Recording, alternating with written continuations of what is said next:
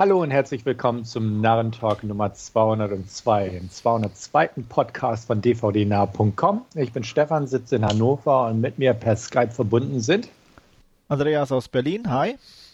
Und Wolfgang aus Augsburg, hallo. Ja, in gewohnter Weise steigen wir gleich nahtlos in unser Tagesgeschäft ein, hätte ich fast gesagt. Und zwar beginnen wir wie immer mit ein paar Trailer. Und da haben wir uns als erstes My Son ausgesucht. Ein Film, wo der Hauptdarsteller kein Drehbuch bekommen hat, sondern während der Film gedreht wurde, immer mehr erfahren hat über seine Rolle und die Handlung an sich. Andreas. Ja, es James McAvoy, oder?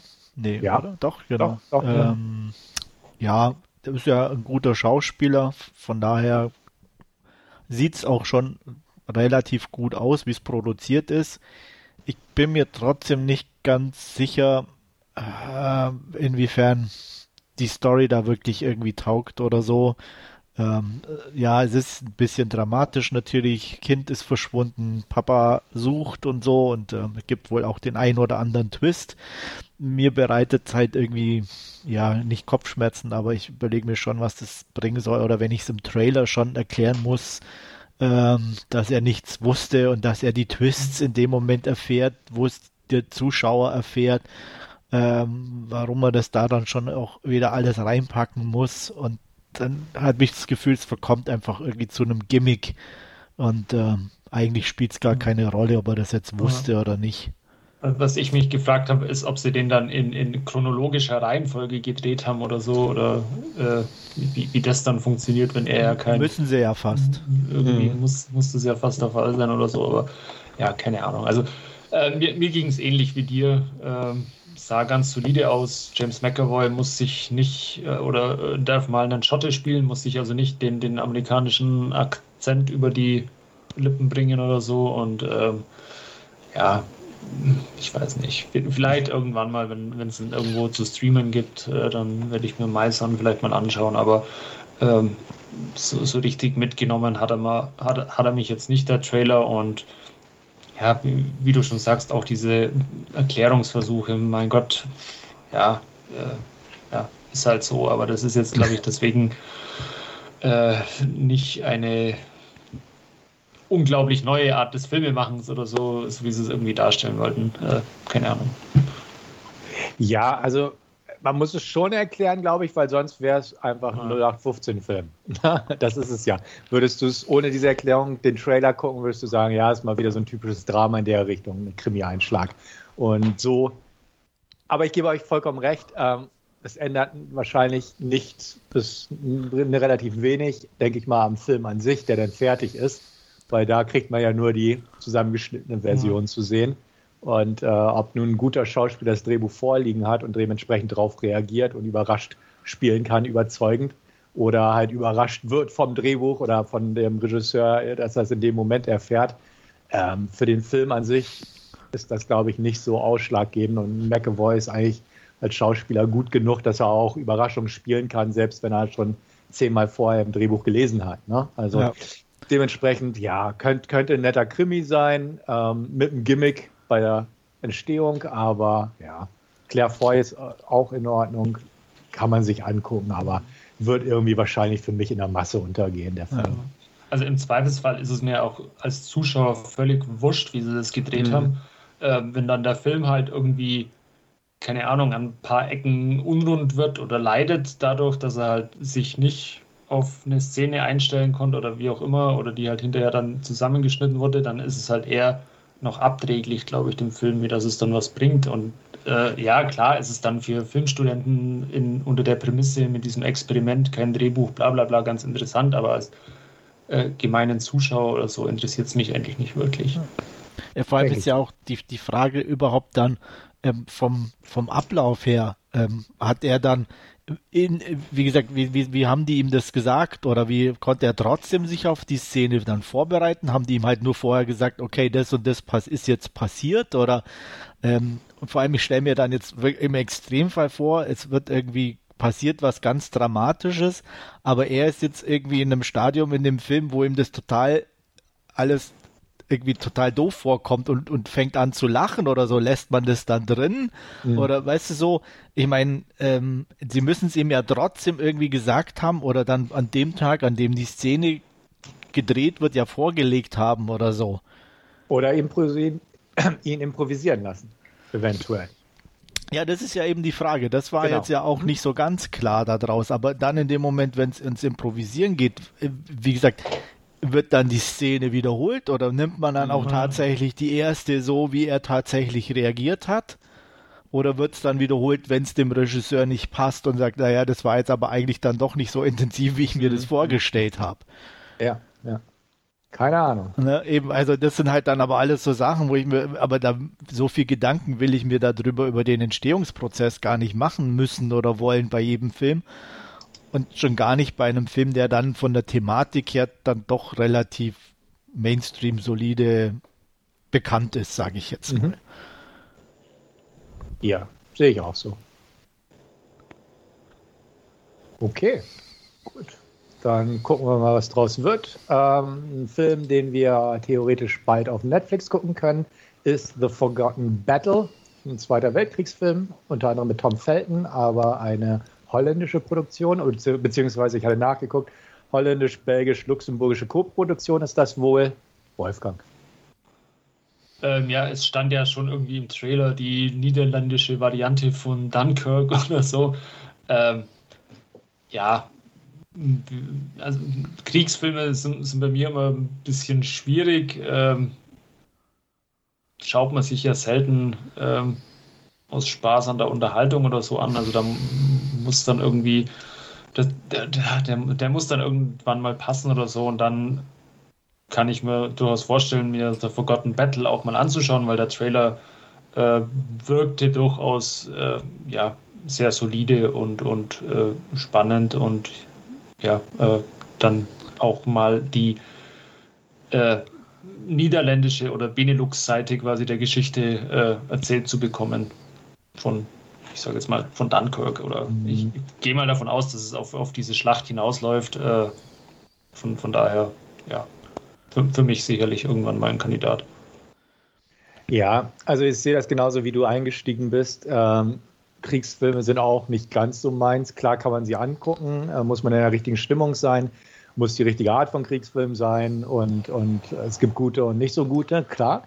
Ähm, aber da ich die per se jetzt nicht so gern gucke, ähm, ich habe Dunkirk auch bis heute noch nicht gesehen, obwohl mhm. ich glaube, dass er gut ist und ich Christopher Nolan sehr gern mag und so weiter. Aber trotzdem, einfach weil die Materie nicht so das, die meine ist, habe ich den bis heute noch nicht geguckt. Dementsprechend ist auch The Forgotten Battle so noch ein Tick uninteressanter als Dunkirk, den würde ich mir denn eher greifen.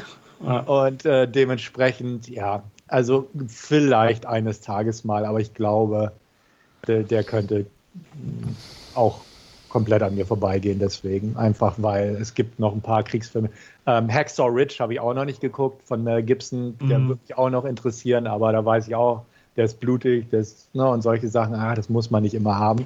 Also, wie gesagt, ne, Hacksaw Ridge, Dunkirk und irgendwann vielleicht mal Forgotten Battle, aber da die beiden Filme ja auch nicht gerade die aktuellsten sind und ich so lange gebraucht habe, dann wird Forgotten Battle, denke ich mal, irgendwann Forgotten sein. Forgotten sein, ja. ja. Ja, ich schließe mich euch da an. Also es sieht solide aus. Ähm, gut, Zweiter Weltkriegsthematik ist schon interessant. Andererseits hat man auch schon viel gesehen. Mhm. Ähm, Dunkirk habe ich angeguckt, ähm, ist solide, hat mich jetzt aber auch nicht so richtig begeistert, muss ich sagen. Es ist auch eher so, ja, der ist sehr nüchtern irgendwie trotz allem und sehr kühl und distanziert hat er auf mich gewirkt. Und ähm, technisch beeindruckend halt auch zum Beispiel ja. vom Sounddesign und der Kamera und ich, allem. Ich war da zufällig im Kino bei Dunkirk. Äh, das ist schon äh, das, äh, da diese, dieser pumpende Sound da eineinhalb, zwei, zwei Stunden lang, das ist schon, äh, geht an die Nieren dann auch irgendwann. Ja. Hm. Das schon. Aber wie gesagt, ähm, ja. deswegen zu Hause, wenn du dir äh, einen netten Ton dann einstellst oder so, wirkt es vielleicht dann auch nicht mehr ganz so extrem oder so, keine Ahnung.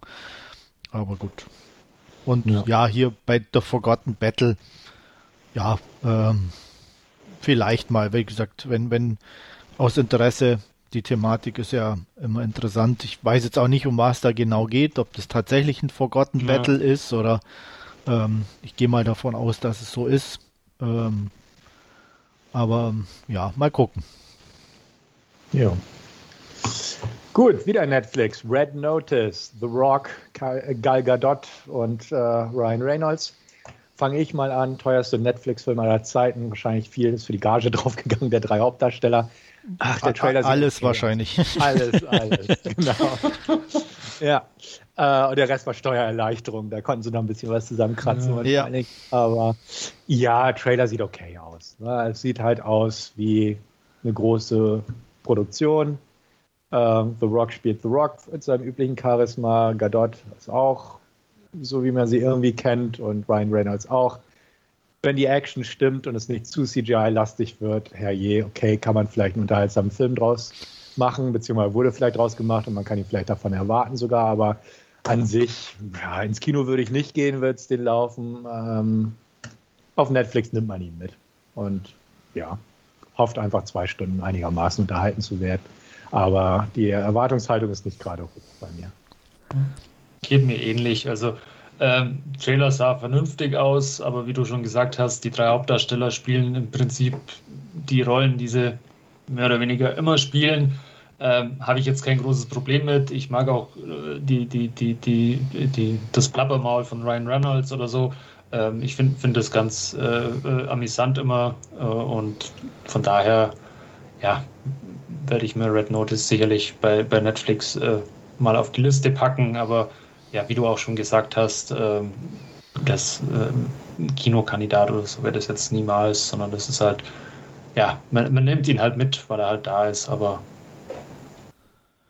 kein, kein, keine allzu großen Erwartungen, sage ich mal. Nee, vor, vor allem, wie man eigentlich so ein ausgelutschtes Thema an sich dann nehmen kann. Ähm, ich weiß nicht, ob, ob wen das noch vom Hocker hauen soll, nach all den Jahren Filmen. Ähm, selbst mit den dreien in der Hauptrolle, ähm, da hat man schon so viel gehabt.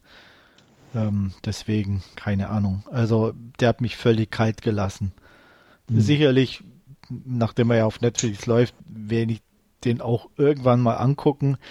Ich kann mir jetzt aber nicht vorstellen, dass die dadurch viele neue Abonnenten generieren, bin ich ganz ehrlich. Ja. Oh. Gut, kommen wir zu unserem nächsten Film, der auch ein Netflix-Film ist und vielleicht auch nicht so viele neue Abonnenten generieren wird, nee. weil er einfach nicht so kommerziell ist. The Power of the Dog von Jane Campion. Andreas. Ja, also den werde ich mir auf jeden Fall angucken. Ähm, das Piano war ja schon damals ziemlich gut, hat auch für viel Furore gesorgt, zu Recht meiner Meinung nach. Und hier, ähm, ja, definitiv interessant und ähm, Benedict Cumberbatch mal in einer nicht so netten Rolle.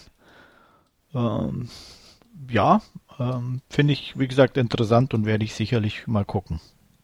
Der Teaser hat jetzt auch noch nicht allzu viel verraten, von, mhm. äh, was dann letztendlich auf uns zukommt, aber äh, von, von, den Bildern sah wirklich äh, sehr cool aus, wie du schon gesagt hast. Benedict Cumberbatch mal in einer etwas anderen Rolle, ein bisschen ungewohnter, vielleicht auch, äh, ich muss gestehen, ich war auch im ersten Moment äh, wusste ich nicht so recht, ob ich ihn da passend finde mit äh, Cowboy-Hut auf und äh, aber hat sich dann im Laufe des Teasers oder des Trailers gelegt.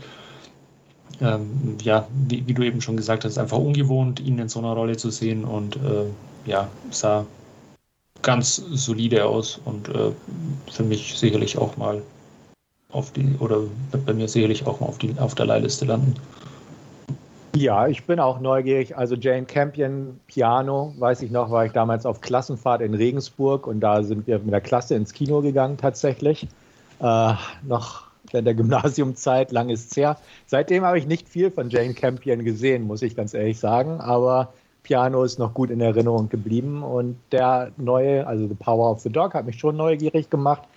Ähm, die Bilder sahen nett aus, die, die, die beiden Hauptdarsteller sind fähig, sage ich mal, und kann man sich gerne angucken. Und dadurch, dass er auf Netflix läuft oder laufen wird, ist er verfügbar und dementsprechend werde ich mir den mal angucken. Also ich glaube, der wird auf jeden Fall interessant werden und ist ja auch nicht so diese 0815 Kost oder Kosten wie gerade ne, Red Notice. sondern auch ein bisschen was anderes, ein bisschen was Anspruchsvolleres und ein bisschen was Hochwertigeres. Und das nimmt man ja auch ganz gern mal entgegen. Ja, wo wir gerade schon bei so ein bisschen Western sind. Ähm, jetzt mal kein Netflix-Film, Old Henry. Äh, auch so ein Western, eben. Wolfgang. Ähm, muss ich gestehen, hat mir auch äh, sehr gut gefallen, der Trailer. Äh, wie heißt der? Tim Blake Nelson, oder? John, Tim, Tim, Tim Blake Nelson äh, ja. als, als alternder Westernheld irgendwie äh, oder als alter, äh, alternder Revolverheld, ähm, der ja ähm, eigentlich mit seinem Leben, so wie es, oder äh, mit seinem früheren Leben abgeschlossen hat, so wie es der Trailer ein bisschen vermuten lässt und da jetzt irgendwie unverschuldet oder äh, ohne sein Zutun irgendwie so eine äh, Situation gerät, wo er dann von ein paar Outlaws belagert wird. Ähm, der sah ganz nice aus, muss ich sagen. Hat mir gefallen. Ja, muss ich auch sagen. Also der hat mich angesprochen. Ich mag Spätwestern. Ähm, hier auch so einer gegen alle wieder. Ähm, mit, Wie ist der mit Clint Eastwood an? an Unforgiven. Unforgiven, Unforgiven ja. Den ja. habe ich noch nie gesehen, muss ich sagen. Okay. Einer der wenigen. Weil der, der hat, ich bin jetzt nicht so der riesen Eastwood-Fan ja. und da, der hat mich irgendwie noch nie so angesprochen. Ähm, aber hier, wie gesagt, Old Henry sieht auch schön nach doch guter Action dann zwischendurch aus. Also ähm, von daher, der darf ruhig kommen. Ja, dem schließe ich mich an. Also ich war auch positiv überrascht von dem Trailer. Dachte auch, okay, ja, mal wieder ein Western. Steven Dorf hatte ich irgendwie auf dem Trailerbild gesehen, dachte, klicken wir mal drauf. War, war wirklich positiv überrascht und denke mir auch, ähm, lange schon kein Western mehr gesehen. Und das ist so ein klassischer Spätwestern mit den üblichen Shootouts und so. Aber na, die Schauspieler sind, glaube ich, völlig in Ordnung. Und die Stimmung, die der Trailer so ein bisschen rübergebracht hat, auch. Klar ist es auch so ein bisschen so, dass was gerade modern ist. Ein, äh, in dem Fall ja ein Farmer, der eine Vergangenheit hat und dann kommen da ein paar Bösewichte und dann weiß er sich zu wehren. Aber egal. Ne? Trailer hat mir gefallen, den behalte ich im Auge. Definitiv. Ja, gehen wir mal Richtung Asien. Yakuza Princess. Und da ist natürlich Wolfgang gefragt. Ja, angeblich spielt er ja in Brasilien, in Sao Paulo. Ach so, das habe ich ähm, irgendwie nicht mitgekriegt. Ich habe das, hab, das, auch nur aus, aus äh, äh der Trailer hat es nicht so wirklich offenbart, aber unten in der Inhaltsbeschreibung des Trailers äh, stand es wohl drin, das ist wohl die größte japanische oder Japan-Town außerhalb von, von äh, Japan und, und äh, da spielt er wohl, äh, muss ich gestehen, habe mich jetzt nicht so wirklich gepackt, sah dann in Teilen auch ein bisschen ja, billig, will ich jetzt nicht sagen, aber halt äh, nicht so wirklich hochwertig aus, sage ich es sag mal so rum. Ähm, ja, keine Ahnung. Ähm,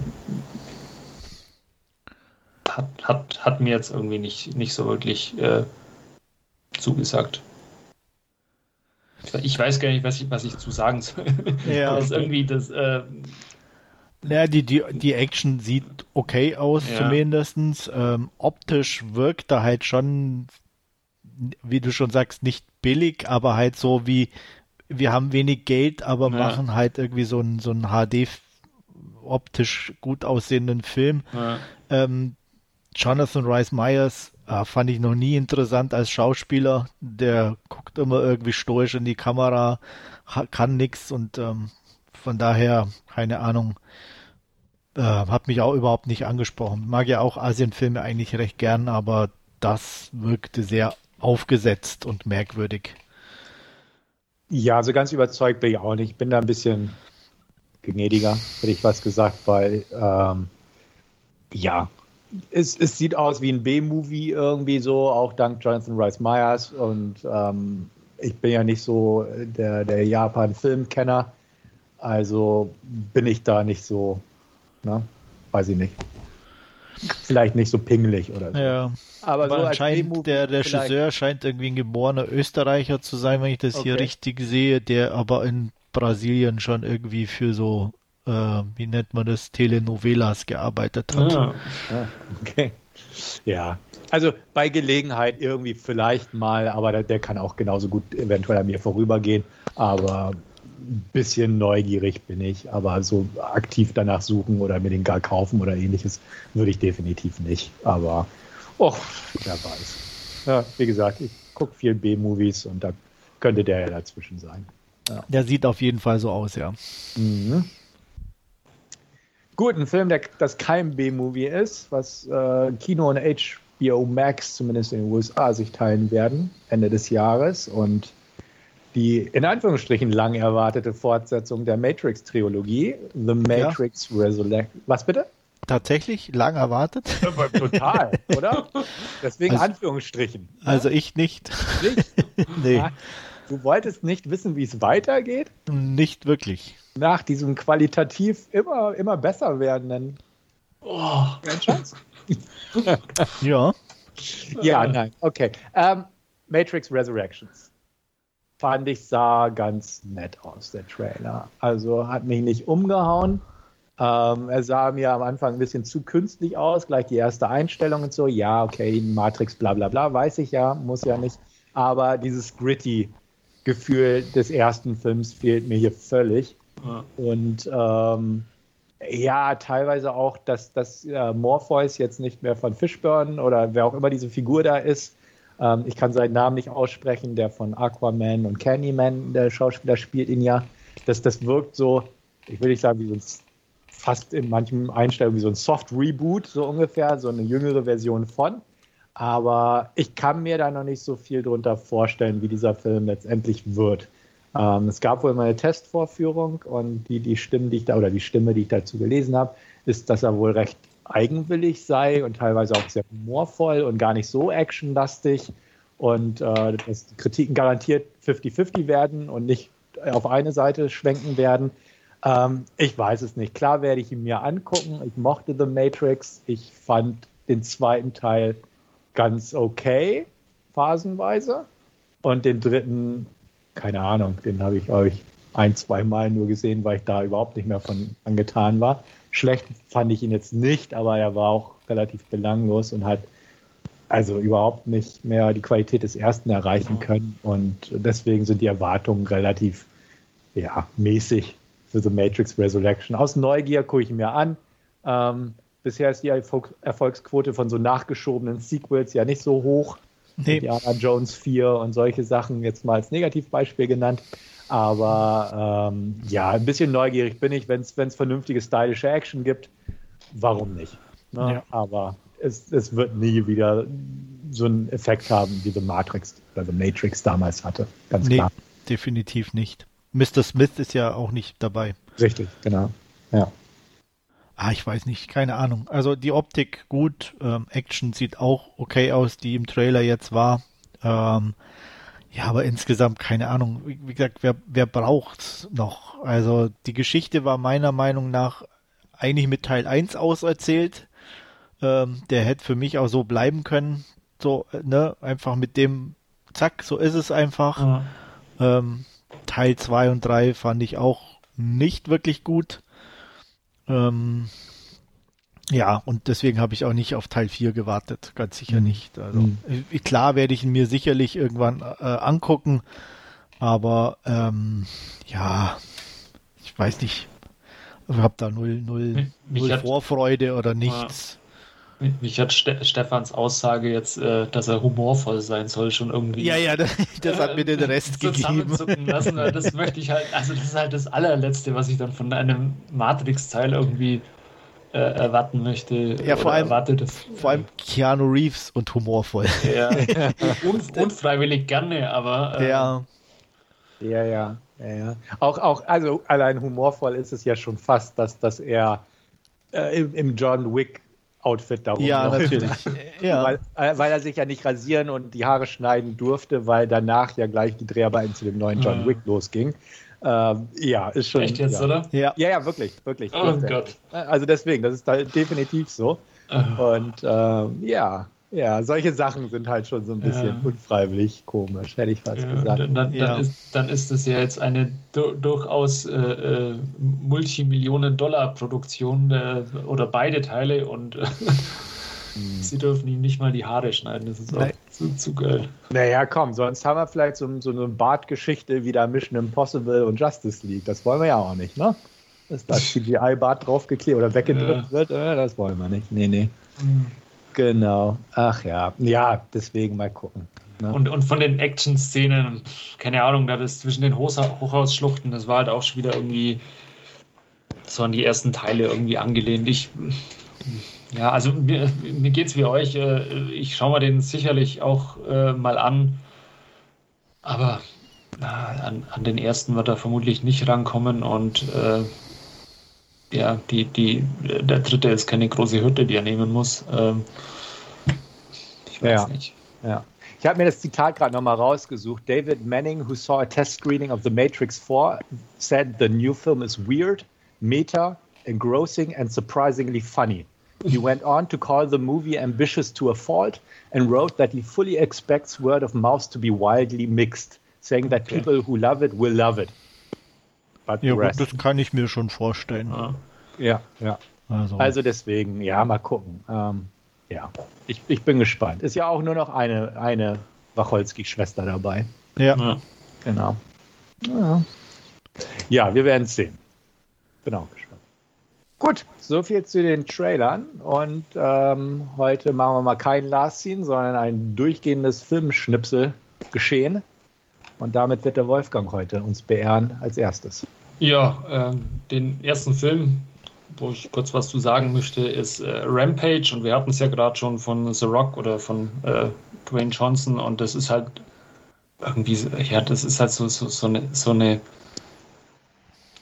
Rampage ist so eine klassische The Rock 0815 äh, Story, kann man sich anschauen mit äh, einem Riesengorilla, den er als äh, äh, äh Tierpfleger pflegt und, und großzieht und dann das große Unglück äh, im Weltraum, auf der Weltraumstation, wo dann ein ja, äh, mutiertes äh, Virus äh, auf, auf die Erde gelangt und ähm, drei Tiere eben ähm, ja, in ein in, in, in Riesentiere verwandelt, sage ich einfach mal so, ähm, die, die einfach genetisch mutieren und eines davon ist eben The Rocks äh, Gorilla und äh, das andere ist ein Wolf irgendwo in, in den Weiten Amerikas und das dritte ist ein äh, Mississippi-Krokodil, was glaube ich, das auch äh, auf eine äh, mehr als U-Boot-Länge anwächst und ähm, die dann von da an äh, die USA äh, terrorisieren und das Ganze oder das Ganze zieht sich nach Chicago hin und The Rock muss halt irgendwie ja, die Tiere einbremsen und äh, vertraut halt voll darauf, dass ähm, die, die emotionale Bindung, die er mit seinem Gorilla hat, ihm dabei hilft. Äh, äh, menschliche Hilfe, die er dabei noch bekommt, ist von Naomi Harris und, und äh, Jeffrey Dean Morgan.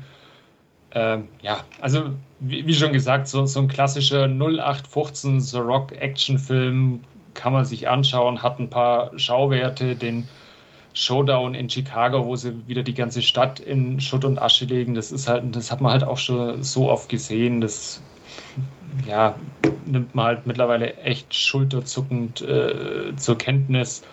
Ähm, die drei Riesentiere, äh, die, sie, die sich da durch die Stadt arbeiten, ja, ist, ist ganz nett, aber ähm, paar Tage später hat man den Film auch irgendwie wieder vergessen. Und von The Rock gibt es ja dann durchaus mehrere solche Actionfilme, äh, die ja eher so 0815 Charakter haben. Ähm, wertungstechnisch, ja, keine Ahnung, 5 von 10 Punkten oder so. Ich weiß nicht, hat den von euch schon jemand gesehen? Ich habe den irgendwann mal im Flugzeug nebenbei laufen gehabt, oh. aber ich, ja, ein paar bunte Actionbilder gesehen, ah. aber nicht, nicht viel in Erinnerung behalten, muss ich sagen. Ich habe den auch sehr halbherzig geguckt. Ich weiß nur, dass, dass Jeffrey Dean Morgan ziemlich am Scenery Chewing war mit seiner ja. Performance, aber sonst habe ich da, wie gesagt, Chicago, Trümmer, große Tiere kloppen sich, so ungefähr, ah. aber nicht viel in Erinnerung gehalten. Und ich hatte auch nie den Drang, den jetzt mal richtig vernünftig auf dem großen Fernseher zu gucken, muss ich sagen. Also, ich, ich glaube, äh, da hat man nicht wirklich was verpasst, wenn man den nicht oder nur äh, im Halbschlaf oder wie auch immer gesehen hat. Ja, der ist so, so halb okay, aber nicht wirklich überzeugend. Gut. Ja. Sind wir uns da ja einig. ähm, was ich mir noch angeschaut habe, ähm, The Minions äh, auf Netflix äh, kamen die. Und ich weiß gar nicht, ob ich, ich glaube, den ersten Despicable Me, wo, wo ja die, die Minions äh, zuerst auftreten, ich glaube, den habe ich vor etlichen Jahren sicherlich mal gesehen, aber ich glaube dann auch keinen mehr. Ähm, ich wäre mir zumindest nicht bekannt. Und jetzt haben die Minions eben vor ein paar Jahren auch ihren eigenen Film bekommen, äh, wo sie die Hauptrolle dann endlich spielen dürfen. Ähm, ob das jetzt die, eine gute Entscheidung war, muss jeder für sich selbst entscheiden. Ähm, es geht darum, äh, die Minions äh, sind seit äh, Ewigkeiten auf der Erde, suchen immer nach einem ähm, ja, bösen Herrscher, dem sie dienen können und ähm, nachdem sie da keinen gefunden haben, haben sie sich irgendwie, ich sage, oder ja, ich sage jetzt einfach mal, sich ins Eis zurückgezogen und irgendwann ist es ihnen so langweilig, dass sie sich wieder auf die Suche machen. Ähm, sie kommen raus im New York der 1969er Jahre, war es, glaube ich. Und ähm, ja, die Swinging 60s sind im vollen Gang und äh, die Minions äh, treiben von da an ihr Unwesen, schlagen sich von New York weiter durch zu einer ähm, Messe für Bösewichte in, in Florida irgendwo und landen letztendlich äh, in England, äh, wo sie die Krone der Königin äh, stehlen soll, sollen und den Thron am besten gleich mit. Ähm, ja, funktioniert am besten immer in den kurzen Episoden, äh, kleinen Sketchen, sage ich jetzt mal, ähm, die zweite Hälfte, wo, es dann ein bisschen mehr dieses, dieser Handlungsblock mit, mit äh, der Krone und, und Königin und, und ähm, na, wie hieß sie, mir fällt der Name nicht mehr ein, von, von der Bösewichtin, die von Sandra Bullock wird sie gesprochen. Mhm. Ähm, das ist ich glaube, da, da, ist einfach so ein Film dann überfordert, wenn er irgendwie so, so, so in so ein, so ein Handlungskorsett irgendwie gedrückt wird. Jetzt, wenn das immer nur so, so kurze Schnipsel und lustige Episoden sind, da, da hatte ich meinen Spaß irgendwie am Anfang und dann die zweite Hälfte ist, wie gesagt, dieser, dieser Handlungsblock, äh, da war ich dann ein bisschen gelangweilt davon, muss ich sagen. Nichtsdestotrotz äh, sind die ja, äh, gelben Charaktere einfach super lustig. Zum, zum Anschauen und ich hatte auch trotz ähm, ja, die, dieses, dieses Storyblocks noch äh, gute Unterhaltung und würde das Ganze auch so mit fünf oder sechs von zehn Punkten bewerten. Und äh, ja, Andreas hat den auch kürzlich gesehen. Ja, äh, ich habe auch die Zeit auf Netflix genutzt, äh, dass er da ist und ähm, ähm, ging, glaub, mir ging es, glaube ich, ähnlich wie dir, dass ich den ersten Despicable Me äh, gesehen habe ähm, und aber auch nie in anderen, zumindest nie vollständig. Und ähm, auch deswegen dachte, ach, Minions ähm, kannst du ja mal nachholen. Ähm, aber ich war hm, weniger begeistert als du. Okay. Weil, also die Probleme hast du ja schon ganz klar angesprochen. Ich fand die halt auf Dauer auch wirklich nicht wirklich witzig, weil es schleift sich halt schnell ab mhm. irgendwie. Und die sind halt super als Sidekicks, so zum Auflockern und da wirken die Witze halt auch oder so, weil die einfach zwischendurch nur mal da sind. Aber ja. für einen ganzen Film nervt es einfach. Ähm, weil das passiert nichts anderes mehr. Die machen immer das Gleiche. Ähm, die, die, die ich sage jetzt mal, die Interaktion zwischen den dreien Haupt, den Hauptminions da ist immer identisch. Ähm, also von daher, ja, also ich glaube, ich habe eine 4 von 10 oder so mhm. gegeben. Er hat ein paar nette Momente, äh, ist jetzt nicht, nicht ganz mega doof oder so, dass man gleich irgendwie ja. die Krise bekommt, aber unterhaltsam sieht für mich auch anders aus. Ich, also der ist ja jetzt auch schon von 2015. 2015, ja. Äh, wenn er jetzt mega erfolgreich gewesen wäre, hätte es, glaube ich, mittlerweile schon einen zweiten Teil oder so gegeben. Ähm, ja, weiß nicht. Äh, wie, wie, du sagst, also ich glaube, das, das äh, trifft es ganz gut. Als Sidekicks äh, sind sie super. 90 ähm, Minuten für einen eigenen Film ist dann halt einfach ein bisschen viel. Hm. Ich habe den noch nicht gesehen und ja, vielleicht mal, aber was soll ich sagen? Ja. Gibt eine Menge anderes. Genau, und äh, groß verpasst hast du dann definitiv ja. auch nichts, äh, wenn du den nicht siehst. Klingt gut. So, ja. ja. Mhm. Und was ich mir noch angeschaut habe, nochmal Netflix, eine israelische Serie, ähm, die vor kurzem erschienen ist, Hit and Run. Und da möchte ich inhaltlich gar nicht äh, allzu viel zu, zu sagen, weil sie ähm, gerade am Anfang äh, äh, ja, ein paar Wendungen äh, nimmt, bis, bis sie mal, ähm, ich sage jetzt mal, an den Kern der Sache kommt. Ähm, deswegen möchte ich da gar nicht äh, äh, zu, zu viel spoilern, aber es geht um ein äh, israelisches äh, Ehepaar. Äh, er ist äh, Stadtführer in Tel Aviv, sie ist Tänzerin in einem Theater, Ballett, wie auch immer, eher modern ausgerichtet, sage ich jetzt mal. Und ähm, sie möchte zu einem Vorsprechen nach New York, wo sie ja eine ne, ne Rolle angeboten bekommen hat und äh, auf dem Weg zum Flughafen ähm, ist sie mit einem, wo sie ein Bekannter, wo sie von einem Bekannten hingefahren wird, ähm, ist sie noch kurz Kaffee holen und wie sie vom Kaffee holen zurückkommt, ähm, wird sie eben ähm, ja, auf der Straße überfahren und äh, der Fahrer begeht Fahrerflucht, deswegen auch äh, der Titel Hit and Run. Und ähm, ja, von, von da an äh, entfalten sich dann ja, die Geschehnisse.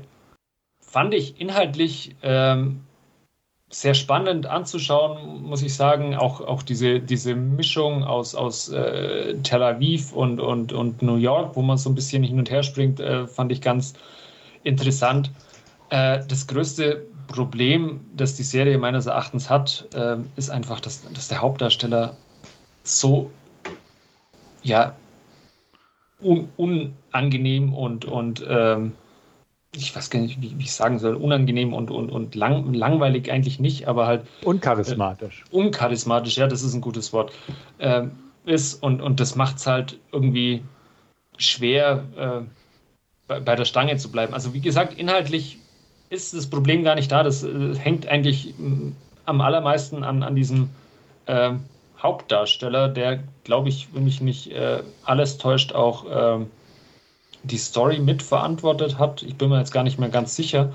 Ähm, er hat ein paar tolle Nebenfiguren, auch gerade mit äh, äh, seiner Cousine, die eine Polizistin in, in, Tel Aviv spielt, die da im sechsten oder siebten Monat schwanger ist. Äh, fand ich einen ganz interessanten, äh, fand ich eine ganz interessante Nebenfigur und, und die den Plot auch, auch voranbringt. Ähm, aber ja, wie gesagt, also äh, am Hauptdarsteller krankt die Serie einfach und das ist einfach, fand ich ein bisschen schade, weil äh, inhaltlich war sie, wie gesagt, äh, top und, und sehr spannend. Ja, äh, wertungstechnisch äh, auch eher 6 von 10 Punkten. Okay. Habe ich zwar mal beim Durchscrollen gesehen, aber hat mich nicht wirklich angesprochen oder interessiert. Ähm, von daher. Ja, also ich, ja. Ich habe sie mir angeguckt, ähm, war auch nur so mäßig begeistert. Ich kann das weitestgehend äh, nachvollziehen, was Wolfgang gesagt hat und mich dem beipflichten oder beziehungsweise mich dem anschließen. Ähm, ich fand auch die, die zwei Wechselsettings ganz nett, Tel Aviv und New York, das, das war alles in Ordnung. Ähm, waren ein paar nette Wendungen drin, also beziehungsweise ein paar Überraschungen und die, die, die Nachforschung, ähm, was da mit seiner Frau passiert ist und so, das äh, hat auch ein paar interessante Richtungen eingeschlagen.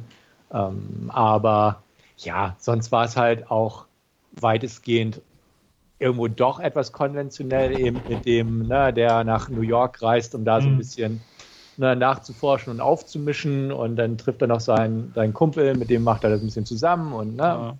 Ähm, ja, also man konnte sie sich angucken, die, die tut nicht weh, die ist auch nicht so lang, ich weiß jetzt gar nicht, sieben oder acht oder neun Folgen müssen. Neun Folgen sind es. Ja. Neun Folgen, okay.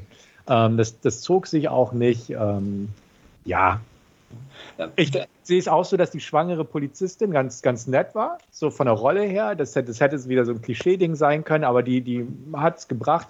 Und äh, dass der Hauptdarsteller einfach, deswegen auch das Wort, weil ich das auch den Gedanken hatte, einfach, mhm. der ist einfach uncharismatisch. Ja, er ist, er ist halt so, so, ein Schrank und ja, klar, ne, er war auch ähm, im, im ne, Drogenkrieg in Mexiko involviert und da glaube ich, dass, dass so eine Gestalt da durchwuchten kann. Ja. Aber so irgendwie als Hauptdarsteller so einer Serie ähm, war etwas zu, zu grob schlechtig, hätte ich was ja. gesagt. Obwohl genau das, das ja sein Ding war. Also seine, seine Frau war ja etwas so die, die eine Ballerina und sowas oder Tänzerin war sie ja und eher so der Reiseführer und Ex-Kämpfer, aber ja. trotzdem fand ich das auch so, so, eine Schwachstelle irgendwo von dem Ganzen. Und, und äh, vor, vor, allem auch vor, vor, diesem Hintergrund seiner Vergangenheit auch irgendwie die ersten zwei, drei Folgen und, und so ein bisschen die, die Handlungen oder wie er sich da verhält, dann irgendwie fand ich auch nicht nachvollziehbar dann im, mhm. im Nachhinein. Also ähm, ja, ich, ich, ich möchte jetzt auch nicht, nicht äh, zu, zu sehr ins Detail gehen, aber ähm, habe ich mir dann im Nachhinein gedacht, also eigentlich müsste so eine Situation irgendwie doch anders handhaben. Ja, ja. Genau, und dann waren ein paar Klischeesachen noch drin, ja. so die, die amerikanischen Polizisten, die da rum ermitteln hinter ihm her und ja. ach ja, also das deswegen kann man sich angucken. Ich würde bei einer 5 von 10 am Ende stehen und ähm, ja, es gibt viel Content, man muss es sich nicht angucken. Ich hatte mir mehr versprochen, muss ich sagen, aber halt wirklich bereut habe ich es ja. Ich, ich weiß auch gar nicht, wieso ich dran hängen geblieben bin. Ich könnte du gar nicht mehr mit, mit Sicherheit sagen, äh, was mich jetzt dazu bewegt hat, äh, Hit and Run jetzt irgendwie einzuschalten. Also man sitzt ja oft dann so da für Netflix und, und zappt so durch, die, diese kurzen Trailer, die sie da immer einspielen oder so. Und dann irgendwas hat mich bei, bei Hit and Run gepackt, aber ich kann es da gar nicht mehr sagen, was es genau war. Ja. Also ich hatte mir auch den Trailer irgendwie auf YouTube angeguckt und dachte, ja, sieht ganz nett aus. Und ich war ja auch schon mal in Tel Aviv und ich war auch schon mhm. mal in New York und da dachte ich, oh, das passt ja so. Ja. Und ne, wenn es ganz, ganz nett ist äh, oder ne, ein bisschen zügig und straff, dann geht's ja. Ähm, wie gesagt, war, war okay, aber nicht mehr. Für mich jedenfalls. Mhm. Mhm. Gut, das war's dann auch von meiner Seite. Gut, dann würde ich einfach weitermachen mit meinen Filmschnipseln und ich habe mich für zwei entschieden, die ich vorstellen möchte, und zwar für Anon aus dem Jahr 2018. Ähm, das ist so ein Science-Fiction-Krimi von ähm, dem Regisseur, der uns auch Gattaca, In Time und sowas beschert hat, Andrew Niccol. Und in Anon geht es äh, darum, dass das Ganze sich in einer nicht allzu fernen Zukunft entfaltet und die Menschen im Prinzip durch ihre Augen, ähm, durch ein Interface oder wie auch immer, mit Metadaten versehen werden. Also wenn die irgendwas angucken, werden Preise eingesteuert, wird Werbung eingeblendet in sein Sichtfeld und ähnliches. Sie können alles, was sie sich angucken, äh, wird gespeichert und ist abrufbar, können sich auch äh, übertragen, in, äh, freischalten lassen für andere über ne, Videocalls und ähnliches und auch ähm, freigeben für zum Beispiel Polizisten. Polizisten können sich da auch, sag ich mal, einwählen, hätte ich fast gesagt, und das Material sichten. Ähm, Anwälte etc. ähnliches. Da gibt es so ein, zwei Szenen, wo das so ein bisschen demonstriert wird, was damit gemacht werden kann. Und äh, grundsätzlich herrscht in dieser nicht allzu fernen Zukunft eine ziemliche Überwachung. Ähm, einfach totale Transparenz, dadurch, dass man das anzapfen kann, diese Erinnerungen, diese Geschehnisse bzw. die Bilder, die derjenige aufgenommen hat durch sein Auge, über sein Auge, wie auch immer. Und ähm, dadurch gibt es eigentlich auch kaum noch Verbrechen, weil das sofort einfach aufgeklärt werden kann. Also keiner kommt damit durch. Zusätzlich zu den ganzen Personen und sonstigen Kameras, die einfach alles 24 Stunden am Tag in jeder Sekunde aufzeichnen. Ähm, nichtsdestotrotz passiert es plötzlich, dass ein Mord geschieht. Ähm, der auf eine ganz merkwürdige Weise geschieht. Und zwar sieht das Opfer quasi ähm, durch das Auge des Killers. Also jemand spielt quasi den, den ja, Blickfeld-Feed auf das Opfer, sodass er da orientierungslos ist und sieht, wie ihm selbst eine Pistole vor den Kopf gehalten wird und abgedrückt wird. Ähm, zusätzlich ist dieser Täter quasi unsichtbar im System, dadurch, dass ähm, es keine Registrierung gibt. Äh, die, die, Bilder sind weg ähm, selbst bestimmte Sachen, ähm, Erinnerungen, ähm, aufgezeichnete Erinnerungen werden gelöscht. Ähm, es muss also irgendeine Art Hacker sein, der sich somit im System quasi wie ein Geist bewegt, ähm, im richtigen Leben, einfach weil er nicht aufgezeichnet wird und ähnliches.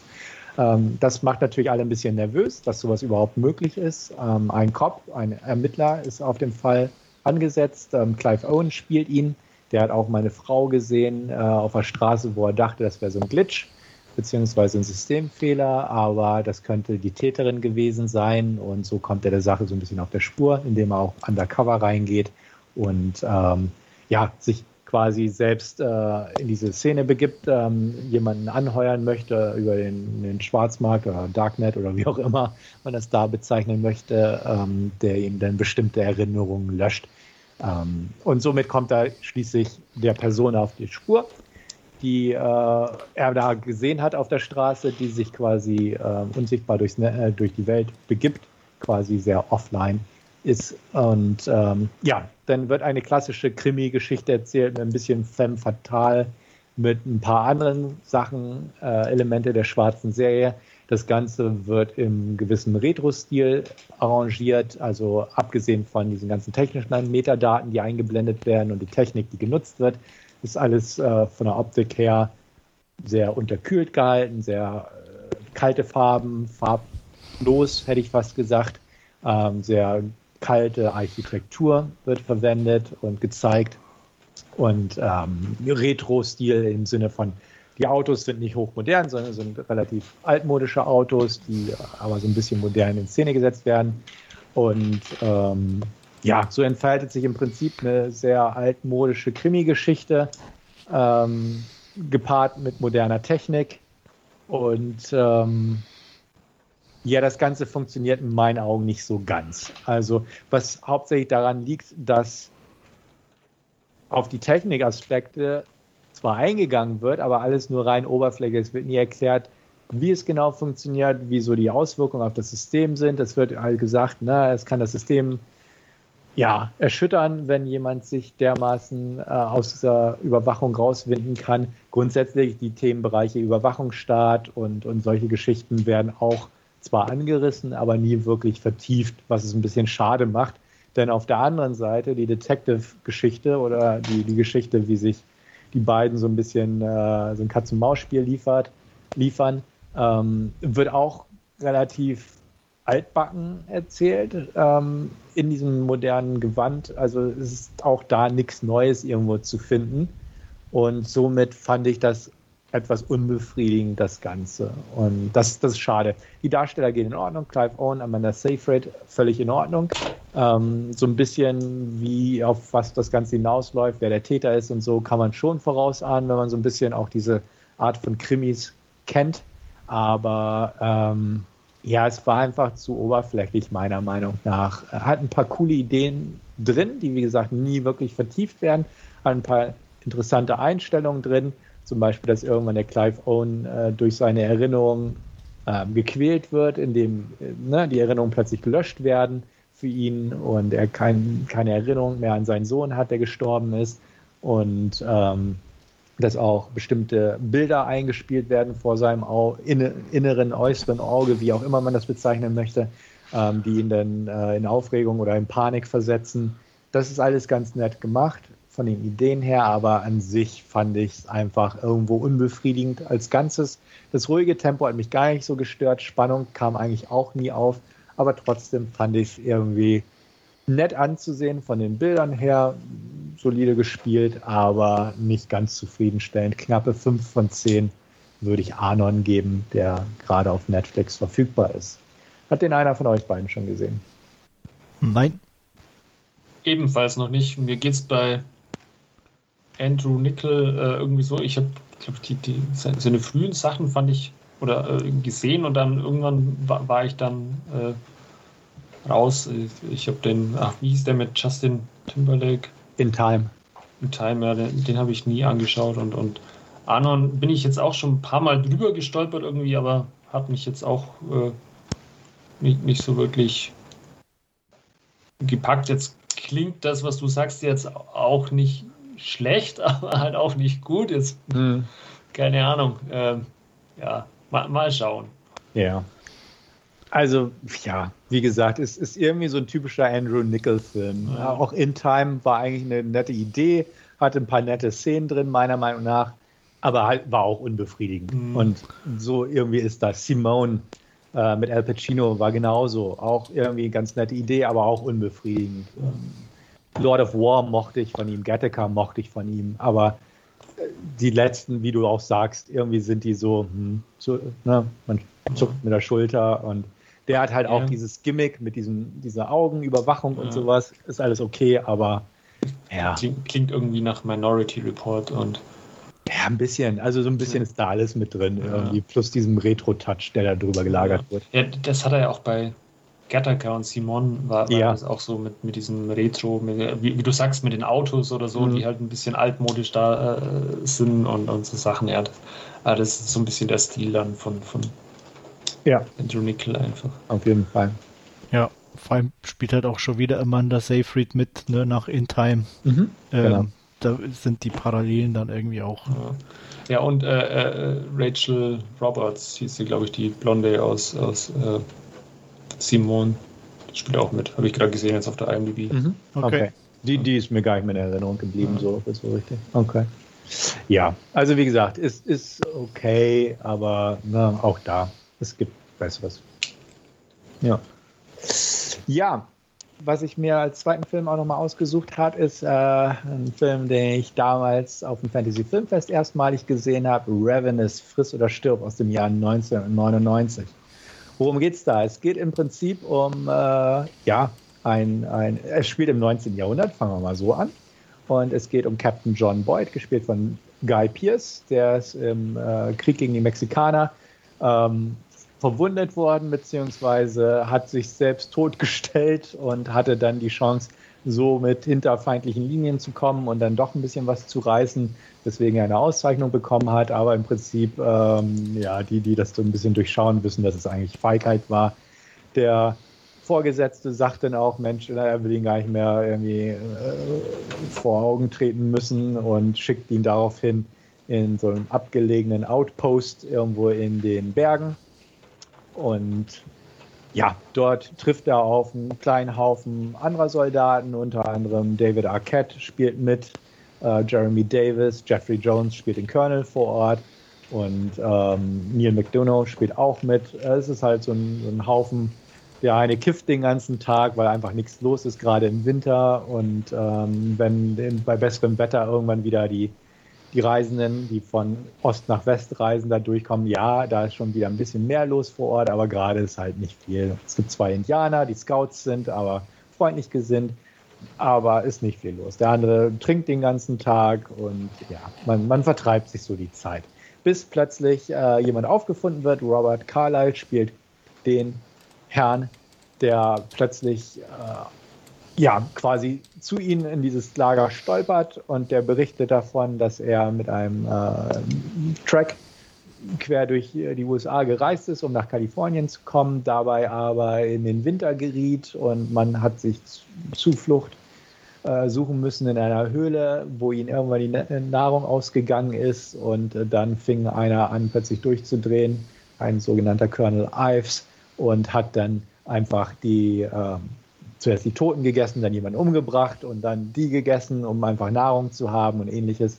Und ähm, der Colonel würde immer noch in der Höhle hausen mit einer äh, ja, weiblichen Geisel, in Anführungsstrichen, beziehungsweise der einzig verbliebenen Frau. Also bricht man kurzerhand auf, um dort ähm, zu gucken, ob sie noch am Leben ist und gegebenenfalls den Colonel halt äh, dingfest zu machen.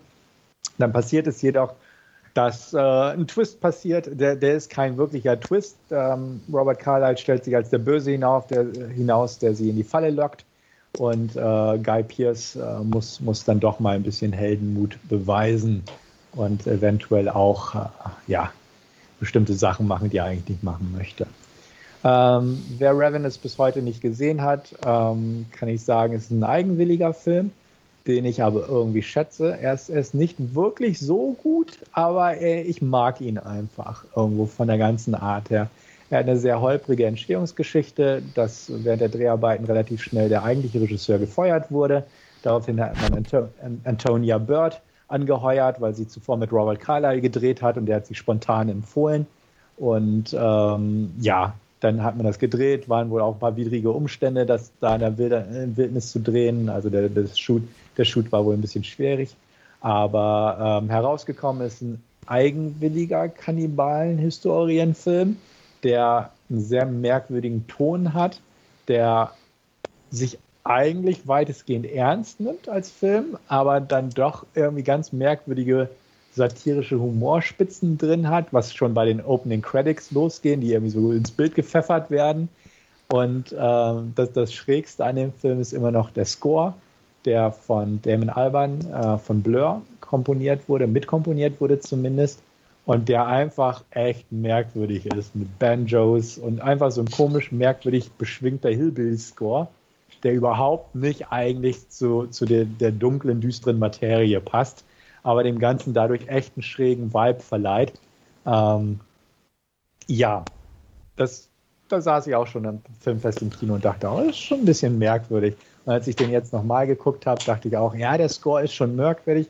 Und hätte man da irgendwie so einen typischen Genrescore drunter gelegt, wäre auch alles deutlich bedrohlicher und düsterer und ein bisschen ekliger. Aber dieser Score konterkariert das irgendwie so alles so ein bisschen. Also ist schon, ist schon nicht so der rundeste Film. Aber wie gesagt, ich mag ihn. Ähm, Guy Pierce finde ich äh, auch in dem Film einfach in Ordnung, obwohl er halt irgendwie einen Luschi spielt. Robert Carlyle kann Bösewichte spielen. Ähm, er ist auch am Overacten teilweise, aber er kriegt das ganz gut hin. Zumal es dann ins Spiel kommt, ja, wenn man dann halt dem getreu des alten Wendigo-Mythos der Indianer das Fleisch der Toten konsumiert, übernimmt man auch dessen Kraft und sowas.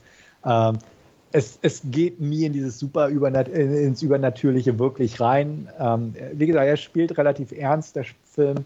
Und ähm, auch die anderen Schauspieler sind in Ordnung. David Arquette als Kiffer, Jeremy Davis als, als kleiner äh, Prediger. Und äh, ja, ist, ist völlig in Ordnung, der Film. Ich, ich mag ihn. Ich glaube, heutzutage, wer den so als äh, Frischling guckt, ist auch ein bisschen, weiß nicht damit viel anzufangen, weil er auch nicht so die modernen äh, Genregegebenheiten mit sich bringt. Aber wie gesagt, ich habe ihn 99 oder 2000, wann auch immer der, der Deutschland-Premiere auf dem Filmfest hatte, das erste Mal gesehen. Jetzt habe ich mir das Mediabook einfach mal zugelegt und nochmal angeguckt und ich bereue es nicht, obwohl ich zugeben muss, der Film ist definitiv unrund. Aber irgendwie doch ansehbar. Ich würde eine 7 von 10 geben, so ein bisschen Nostalgiebonus mit drin, aber ich, ich mag den irgendwie so schräg der manchmal auch ist und ich wette, Andreas hat den auch schon mal gesehen. Ja, nämlich 99 auf dem Fantasy Filmfest. ah, okay. Da siehst du mal. Okay. Ja, ähm, ja, kann ich im Großen und Ganzen, soweit ich mich erinnere, unterschreiben. Ähm, ich meine auch, mich an eine sehr schräge Atmosphäre erinnern zu können. Auch, dass er ähm, interessant ist und nicht ganz schlecht, aber auch nicht perfekt. Mhm. Ähm, an den Score kann ich mich nicht mehr erinnern, von daher äh, kann ich dazu nicht viel beitragen. Aber äh, ich habe ihn definitiv in guter Erinnerung. Das ist doch auch was. Und ich nehme mal an, Wolfgang hat ihn nicht gesehen. Wolfgang hat ihn nicht gesehen und äh, wird das vermutlich auch nicht tun. Den kannst du dir aber angucken, problemlos, ja. weil es geht nicht wirklich um Kannibalismus. Und okay. die Szenen werden auch definitiv nicht ausgeschlachtet. Also ne, man knabbert so ein bisschen an, ne, an irgendwas, mhm. aber dafür ist er wirklich nicht. Ähm, also Skeletter-Freunde kommen überhaupt nicht auf ihre Kosten. Es gibt ein paar Szenen, die aber nichts mit Kannibalismus zu tun haben, sondern na, dann wird halt einer umgebracht oder so.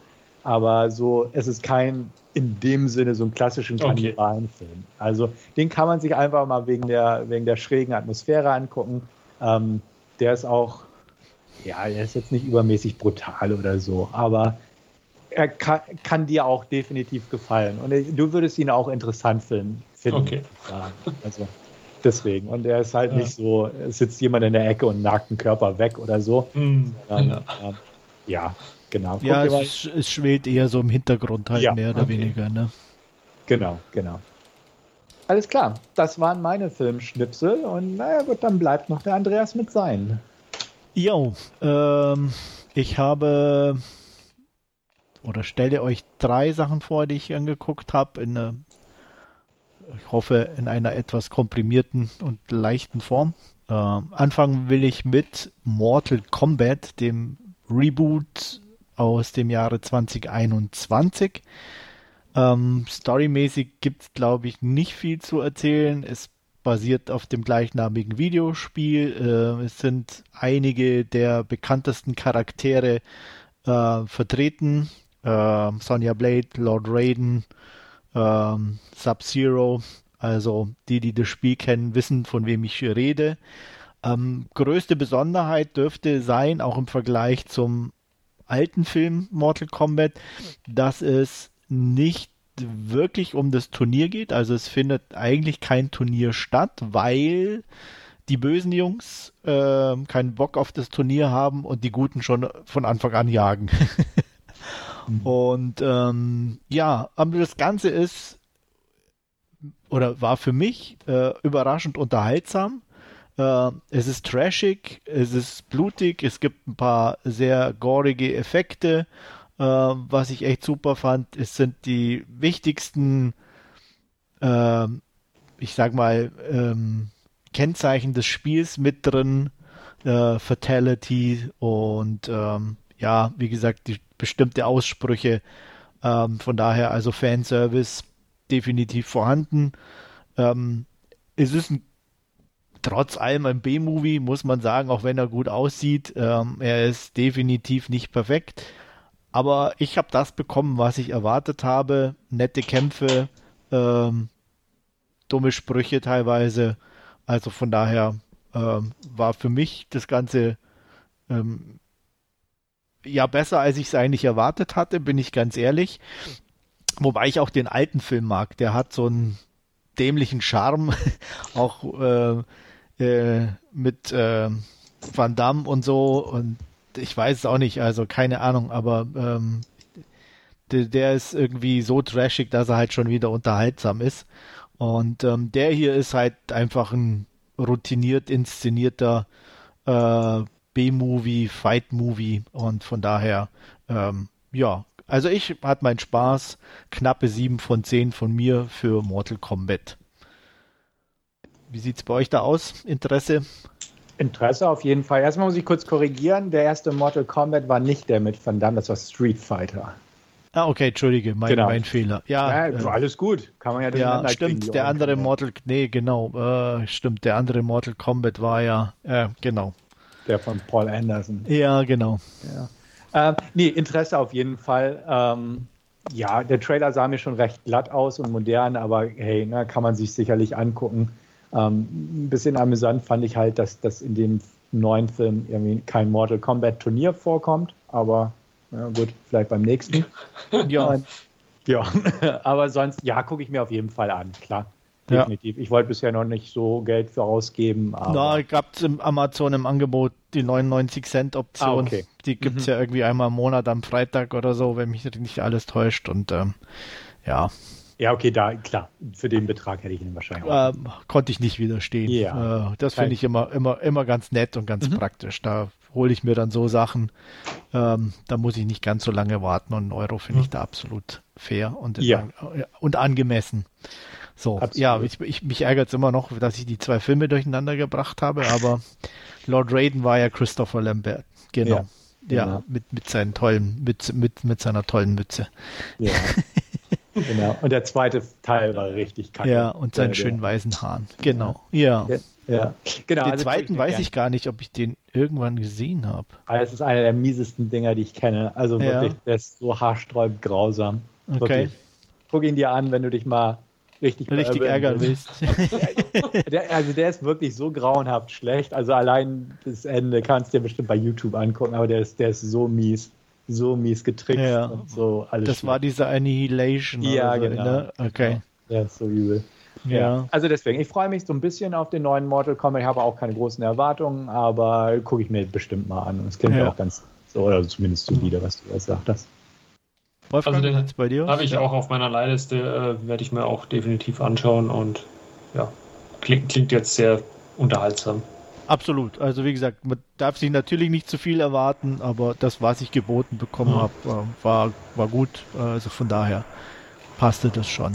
Äh, weiß nicht, ob er bei einer Zweitsichtung wird er definitiv verlieren, klar, weil dann irgendwie äh, der Spaß so ein bisschen raus ist. Also es ist jetzt kein Film, der auf die Ewigkeit ausgelegt ist, aber für einmal gucken äh, passt es auf jeden Fall. Mhm. Gut, ähm, ja, was habe ich noch geguckt? Ich habe geguckt Skylines, wobei man sich jetzt das E hinten als eine 3 vorstellen muss. ah. ah, also Skyline 3 sozusagen. Ähm, ja, was soll man dazu sagen? Ich, wenn man die ersten beiden gesehen hat, wie ich, dann muss man irgendwie den dritten auch angucken, einfach der Vollständigkeit halber. Auch wenn ich eigentlich gar keine so richtig großen Böcke drauf hatte. Aber auch den gab es für 99 Cent und dann dachte ich, okay, was soll's. Ähm, ja, es schließt im Endeffekt äh, an den zweiten Teil an. Die außerirdischen Invasoren aus Teil 2 sind mehr oder weniger besiegt. Die verbliebenen Drohnensoldaten, die ja leben in einem friedlich zusammen mit den Menschen und äh, es gibt nur ein Problem, ein Virus breitet sich aus. Oh. Und der bringt die Hybriden äh, dazu, die Menschen wieder anzugreifen, äh, was natürlich doof ist. Aber es gibt eine Idee und eine Lösung. Und zwar wollen sie ein Raumschiff in, auf den Heimatplaneten äh, der Aliens schicken, um da sozusagen äh, ein Gegenmittel zu finden. Und äh, Rose Corley aus dem zweiten Teil, die ja dank ihrer Geburt über äh, Alien DNS verfügt, soll damit, um ihre Superkräfte äh, da einzusetzen. Ähm, ja, so viel zur Story.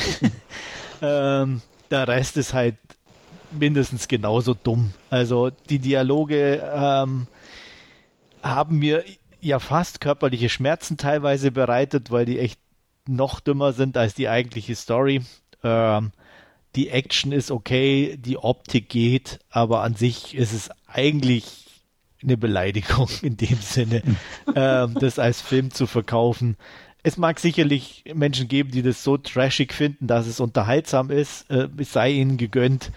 Ähm, so weit möchte ich nicht gehen. Also da, für mich war es nur schlecht. Ähm, er hat ein paar nette Kampf- und Actionsequenzen, ja, das, äh, dem kann ich ihm, ihm zugestehen, aber insgesamt ähm, war es für mich wirklich teilweise knapp davor, dass ich ausschalte, weil es mich halt echt genervt hat. Ähm, vor allem, weil die Darsteller halt auch alle echt grottig sind, angefangen von der Hauptdarstellerin äh, Lindsay Morgan heißt die, glaube ich. Ähm, ja, ähm, keine Ahnung, aber nicht, nichts für mich oder nicht gut genug für mich. Ähm, von daher ähm, knappe drei von zehn und äh, ich möchte den nicht mehr wiedersehen.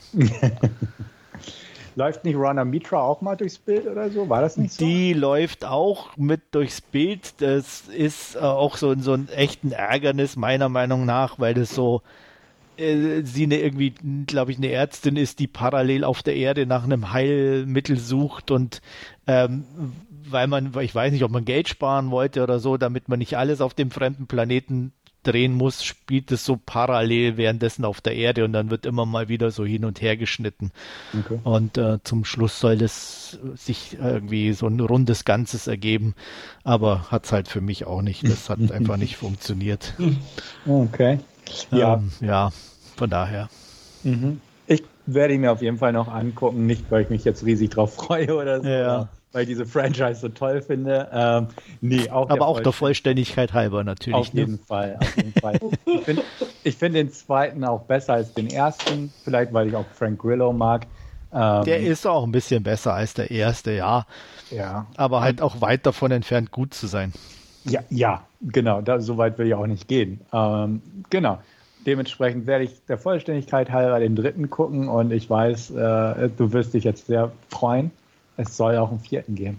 Ja, das freut mich sehr. Dann Siehste? muss ich ja der Vollständigkeit halber den genau, wieder schon genau. gucken. Irgendwie, ich komme aus diesem blöden Kreislauf nicht raus. Ja, ja. Ach, das, ist, ja, das ja. ist die Sogwirkung des ja. ja. Aber vielleicht kann ich mich dann doch irgendwann davon lösen. Andererseits hoffe ich halt immer, weil Science Fiction ist ja jetzt äh, schon was, was mich interessiert, auch in jeglicher Variation. Und so ein paar nette Außerirdische und Aliens, ähm, ja, gern immer her damit, aber äh, leider muss man dann auch so durch, durch so Gurken durch. Genau, da gibt es ja noch so, da bin ich letztes Mal wieder drauf gestoßen, auch so, wo ich an Skyline oder Skylines denken musste, irgendwie so eine, so eine australische Neu-Franchise, in Anführungszeichen, irgendwie Occupation. Äh, der erste ist wohl so, so, eine Art Red Dawn mit Aliens und jetzt okay. gibt es Occupation Rainfall, wo es auch irgendwie auf deren Heimatplaneten geht, also auch so eher ja, untere, also Low-Budget-Bereich, so wie Skylines, ist ja auch kein Big-Budget-Film. Ja. Weil aus Australien auch so mit Kämpfe und ein, ne, so halbwegs ein, zwei bekannte Schauspieler laufen durchs Bild mal. Ähm, da musste ich auch denken, wo ich denke, ja, vielleicht gibt es da jetzt inzwischen so einen Markt für einfach so, so relativ kostengünstig produzierte Alien-Kampffilme. Ja, ihr seid der Markt. Ja, wir, genau, ja, wir, wir, weil wir der Vollständigkeit halber mal sowas angucken. Richtig, richtig. Na, genau, zum also, Glück habe ich mit Occupation noch nicht angefangen. Ja, okay, gut. Ich, ich auch noch nicht, deswegen bleib auch erstmal bei Skyline, Skylines und wie sie alle heißen dann. Genau. Genau. Wolfgang, äh, hast du mal irgendwie einer der beiden ich, geguckt oder drei? Ich, ich kann es gar nicht sagen, ob ich den ersten nicht bei, bei Videobuster auf meiner Leihliste immer noch habe. Äh, der vielleicht Gott sei Dank noch nicht gekommen ist. äh, ich muss ich mal kontrollieren oder nachschauen, aber mhm. ich habe noch keinen jetzt äh, gesehen von den Skylines-Filmen. Okay. Ja, hast du eigentlich auch nicht wirklich was verpasst. Ja, nee. also, ja, hört, hört sich so an, ja. Ja, also ich wie gesagt, äh, die, die Effekte sind manchmal ganz nett oder es ist halt in dem Sinne, wie soll man sagen, es ist halt Science Fiction, es geht halt mhm. um, um, Aliens und das ist ganz nett. Ähm, wie Stefan schon sagt, im zweiten Teil ist Frank Grillo dabei, der äh, schon immer ein bisschen badass unterwegs ist und das taugt auch ganz gut, also von daher. Aber insgesamt ähm, ja, aber die Serie hat auch ihre Fans, ne? Mhm. Also mhm. Äh, ja. muss man auch sagen. Also es gibt genügend Leute, die die gut finden. Deswegen gibt es ja auch nicht umsonst mhm. drei Teile äh, inzwischen. Und äh, auch der dritte kriegt gute Bewertungen teilweise, unabhängig von mir. Und ähm, ja, von daher muss sich jeder selber eine Meinung bilden, wie es halt immer so ist. Richtig. Gut, ja, so viel zu Skylines und dann hatte ich noch äh, einen Film geguckt, der auch sehr, oder was heißt auch, der sehr hoch gelobt wurde zum Teil und zwar habe ich mir Palm Springs angeguckt, diesen Time Loop Film, also täglich grüßt das Murmeltier mit Andy Samberg und Kristin Milioti, J.K. Simmons in der Nebenrolle. Ja, worum geht's? Es geht um äh, eine Hochzeit, ähm, den 9. November in Palm Springs eben findet die statt und ähm, ja, ähm, Nice ist dort eingeladen zusammen mit seiner Freundin ähm, und er erlebt den Tag immer wieder. Und ja, hat auch alles Mögliche schon durch, ist also erst nicht erst seit gestern da. Ähm, es gibt auch einen auslösenden Moment, ein Erdbeben. Dieses Erdbeben hat irgendwie auch eine Höhle oder öffnet eine Höhle und in dieser Höhle gibt es dann irgendwie wie so eine Art Tor. Ähm, an einem Abend, äh, als er betrunken ist, ähm, geht er dahin und wird plötzlich von einem Typen gejagt, der ihn erschießen will mit Pfeil und Bogen, während er gerade mit einem mit einer netten Dame äh, sich unterhält. Das ist eben Christine Milliotti, die, die hier die Sarah spielt. Und ähm, er rennt ihr noch zu, sie soll auf gar keinen Fall in die Höhle gehen, was sie natürlich aber trotzdem tut. Und schwupps äh, sind sie zu zweit und erleben diesen 9. November immer wieder. Ähm, ja, also, wie gesagt, täglich grüßt das Murmeltier, nett inszeniert, schöne Optik, ähm, aber im Endeffekt hat es mich nicht wirklich so angesprochen. Äh, es gibt ein paar nette Gags, aber Andy Samberg ist halt einfach Andy Samberg. Also, äh, ich, das, ich weiß auch nicht, der ist halt für mich jetzt nicht wirklich ein guter Schauspieler. Äh, er wirkt immer irgendwie gleich. Ähm, sei es jetzt bei der Cop-Serie, wie heißt die auf Netflix, läuft sie, glaube ich, auch. Nein, nein. Genau. Ähm, Im Endeffekt nur eine, die gleiche Art und Weise äh, mit seinem schiefen Grinsen, nur halt ein bisschen runtergefahren, aber äh, ja, er ist für mich halt er selber, aber kein Schauspieler. Und ähm, ja, äh, und darüber hinaus, neben der eigentlichen Time Loop-Geschichte ist es eine, mehr oder weniger ein ne, bisschen wie eine Rom-Com. Also sowieso mein Lieblingsgenre. ähm, ist jetzt hier nicht ganz so schlimm, weil die Chemie zwischen den beiden trotzdem funktioniert und äh, Kristen Milliotti da das eigentlich auch ganz nett und sympathisch spielt. ähm, und mit dem ein oder anderen äh, Ableben, sage ich jetzt mal, der beiden, das auch noch ein bisschen eine Auflockerung erfährt. Ähm, ja, aber nichts, was man nicht schon kennt. Und ähm, deswegen ist mir auch nicht so ganz klar, warum der zwischendurch ziemlich gehypt wurde. Ähm, kann mir gerne mal einer erklären irgendwann eines Tages, aber ich konnte es nicht nachvollziehen. Er ist nett, man kann ihn sich mal angucken, aber mehr wie eine 6 von 10 ist da nicht drin. Ich hatte eigentlich auch recht, recht positive Stimmen darüber gelesen, ähm, aber so der Trailer hat mich jetzt nicht so sehr angesprochen. Bei Gelegenheit werde ich mir den angucken. Ähm, Samberg sehe ich mal ganz gern, aber ist jetzt auch nicht so einer meiner Lieblingskomiker oder wie auch immer. Ähm, ja, irgendwann vielleicht mal. Äh, ich habe den schon gesehen vor ein paar Wochen. Okay. Ähm, ich bin da im Großen und Ganzen äh, äh, bei dir. Er hat so seine Momente und, und im Prinzip ist es genau wie bei den Minions. äh, in, in, der zweiten Hälfte, da, da, da, entwickelt er sich so ein bisschen so eine dramatische Richtung, wo natürlich dann auch die Auflösung kommen muss und bla bla bla und alles Mögliche. Und, und da verliert er oder hat er mich dann ein bisschen äh, verloren. Also ich fand halt auch irgendwie, die, die erste Hälfte war, war ganz unterhaltsam mit diesen Gags und äh, wenn der Tag dann halt immer neu anfängt und wenn man halt dann teilweise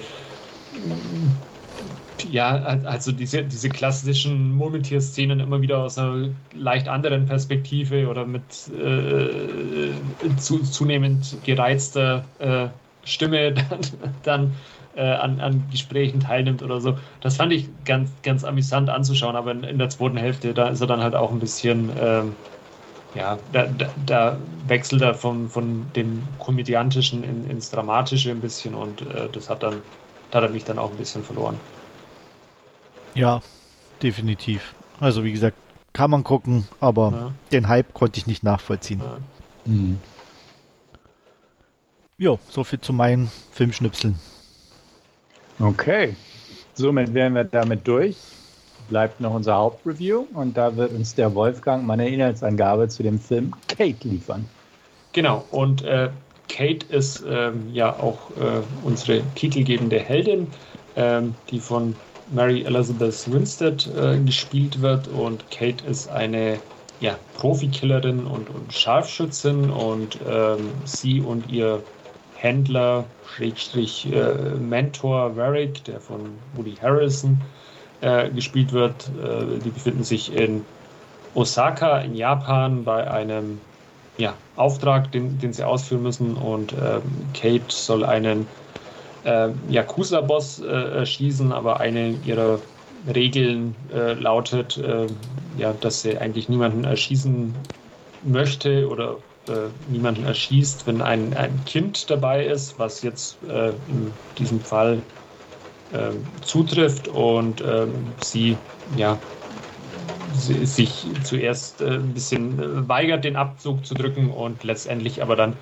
äh, doch schießt, aber das Ganze nimmt sie dann auch äh, mental und emotional etwas mit, ähm, so dass sie ja letztendlich äh, beschließt, äh, das äh, Killer-Business hinter sich zu lassen und, und Varric mitteilt, äh, dass sie aussteigen möchte, aber nichtsdestotrotz noch einen ja, letzten Job macht und dann dem Ganzen den Rücken kehrt.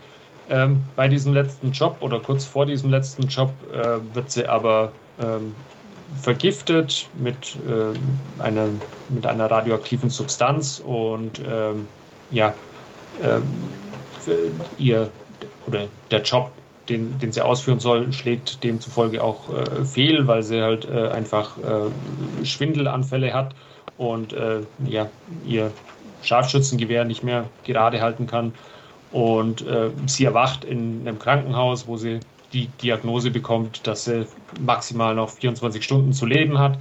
Und ähm, ja, von da an macht sie sich auf, auf einen Rachefeldzug, um herauszufinden, äh, wer sie vergiftet hat und äh, oder in, äh, im ersten Moment natürlich auch erstmal, um herauszufinden, wieso. Und äh, ja, dann macht sie sich eben auf ihren Rachefeldzug durch Tokio.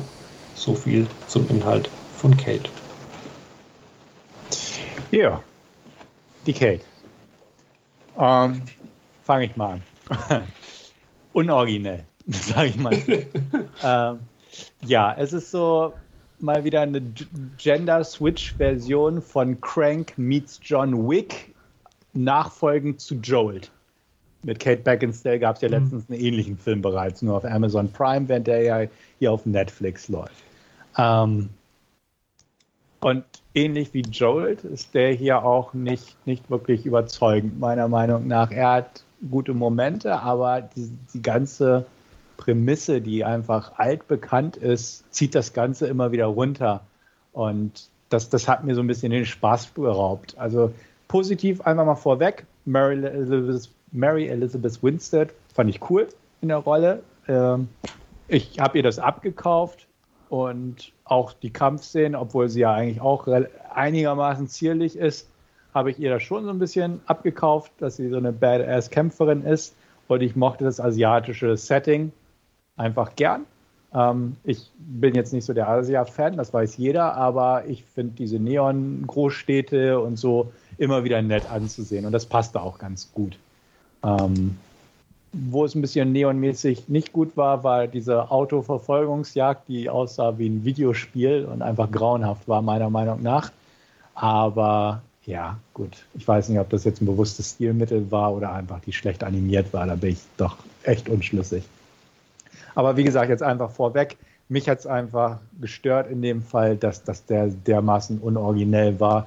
Bis hin zu einem Twist am Ende, den man auch irgendwie meilenweit voraussehen konnte. Ähm, ein Kind ist im Spiel, also na, man muss mal wieder auf ein Kind aufpassen. Es, es war einfach nichts, so rein gar nichts Originelles an diesem Film. Ja, stimmt auf der einen Seite, aber auf der anderen Seite war er halt um Welten besser als zum Beispiel Jolt. Das ist richtig. Ne? Möchte, ich, also, möchte ich gar nicht da, abstreiten. Das ist mal das Erste. Ähm, ja, ja. Wo halt äh, Kate Beckinsale äh, als permanent gedoubelt wurde und man die ja nie irgendwo wirklich kämpfen hat sehen, äh, macht hier Mary Elizabeth eine super Figur meiner Ansicht nach. Also entweder haben sie es halt besser gedoubelt oder besser hinbekommen oder sie hat es wirklich gut gemacht. Ähm, ich sehe es in dem Sinne eigentlich ziemlich anders als du. Bei mir hat okay. der echt Spaß gemacht. Äh, klar, die Sto Story ist vorhersehbar, aber äh, welche Story in so einem Film ist es nicht? Ähm, der Twist war schon nach fünf Minuten klar, so ungefähr. Mhm, ja. Oder in dem Moment, wo sie, sage ich mal, vergiftet ist, war das klar. Ähm, wenn jetzt nicht wirklich was total Überraschendes passiert, wusste jeder, wer dahinter steckt. Ähm, aber das hat mich nicht gestört, weil der Film ist halt nun mal so ein, so ein klassischer Revenge-Film in dem Sinne. Und ähm, ich, klar hat er eine Prämisse ähnlich wie jetzt zum Beispiel Crank. Aber wo Crank halt irgendwie das nutzte, um, ich sag mal, halt komplett aufzudrehen in dem Sinne, war es hier halt für mich schon irgendwo so, dass sie halt ja nur dieses Schmerzmittel oder Aufputschmittel nimmt, um überhaupt stehen bleiben zu können. Was ja bei Crank irgendwie völlig anders ist, weil da dreht er ja voll ab, in Anführungsstrichen. Das macht sie ja nicht. Sie nutzt es ja tatsächlich nur, um überhaupt noch weiterlaufen zu können, so mehr oder weniger. Und deswegen sehe ich zwar schon die Ähnlichkeit, aber fand die Prämisse hier dann doch anders in dem Sinne und ähm, realistischer. Ähm, und für mich auch nachvollziehbarer und macht es für mich so ein bisschen grittier und, und ähm, interessanter. Ja, ähm, ich kann mich da anschließen. Ähm, ja, unoriginell von, von, von der Handlung, alles schon irgendwie mal gesehen. Proud Mary ist, glaube ich, auch so ein Vertreter äh, mit einer weiblichen Killerin und, und äh, den, der eine ähnliche Kerbe auch nochmal schlägt.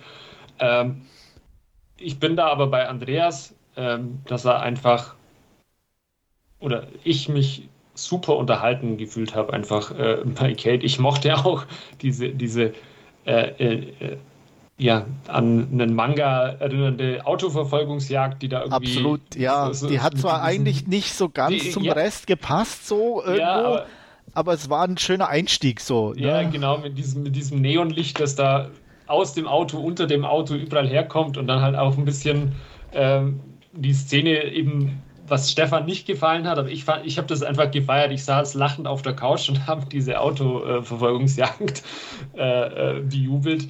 Ähm, ja, fand ich einfach cool. Die Action ist äh, super gemacht, äh, sehr, sehr, brutal in Teilen auch, äh, wenn das Messer wieder über der Nase rauskommt und lauter so Sachen. Also ja. Äh, auch, auch das äh, muss man sagen. Äh, Mary Elizabeth Winstead, ich, ich mag die eh in, in, vielen oder den meisten Sachen, die sie spielt und, und eine ähnliche Rolle hat sie ja in, in Birds of Prey auch gehabt, mit, mit, wo, sie, wo sie auch so eine Killerin spielt oder ähm, auch in äh, Ang Gemini Man, wo sie ähm, ja eine, eine sehr taffe äh, Agentin spielt sie da.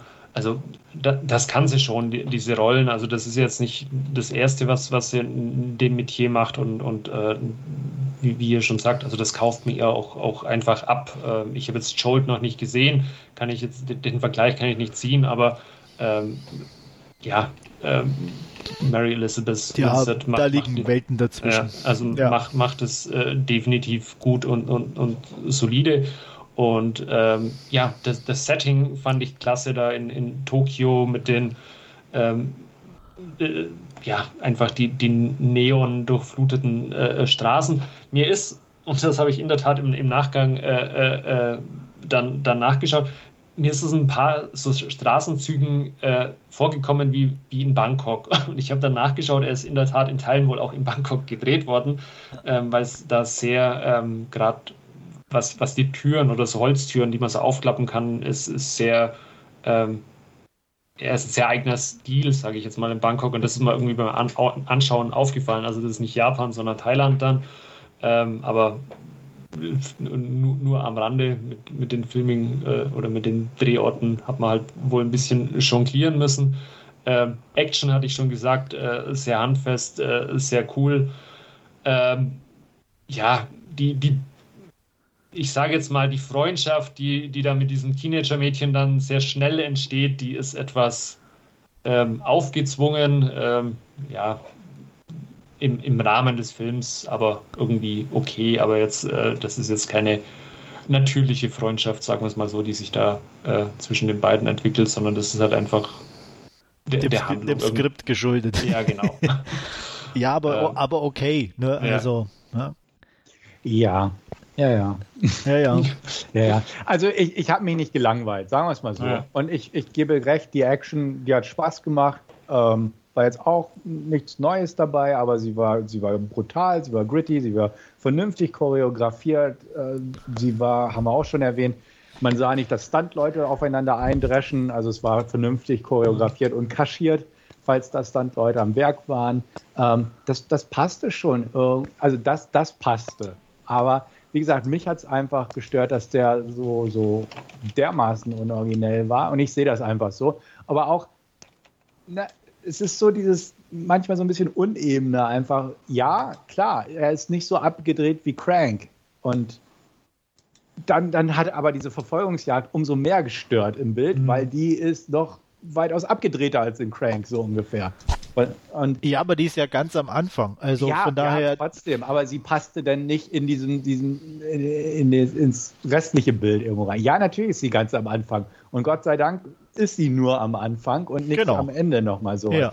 Aber trotzdem sticht sie einfach hinaus, äh, mhm. heraus aus der Masse. Und Absolut, ja.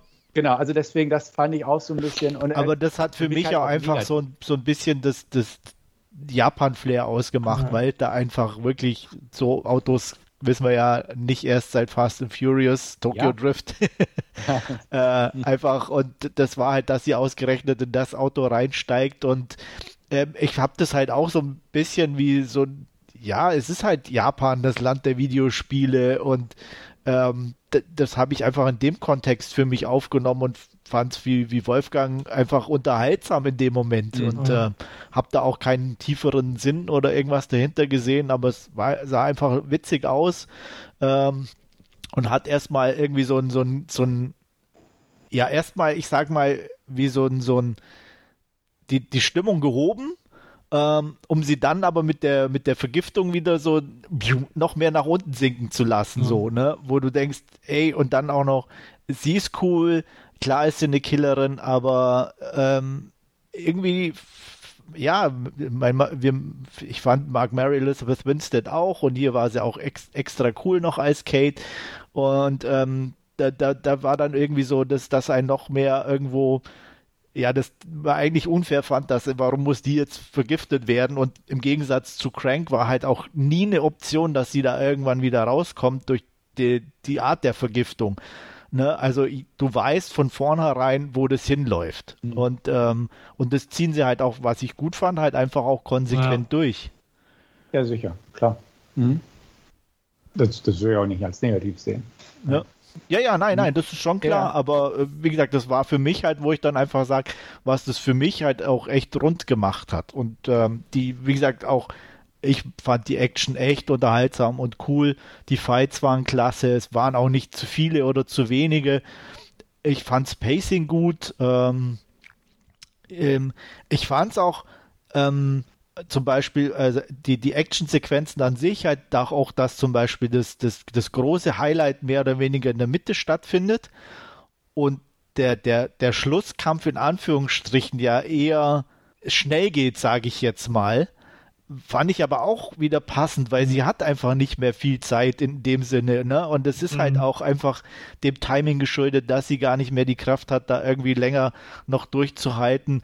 Und das fand ich einfach äh, auch äh, von daher vom Ablauf halt einfach okay und gut gemacht. Also ähm, und da nicht nochmal einen jetzt am Schluss noch on top draufgesetzt, sondern einfach zu sagen, okay, äh, die Zeit ist begrenzt.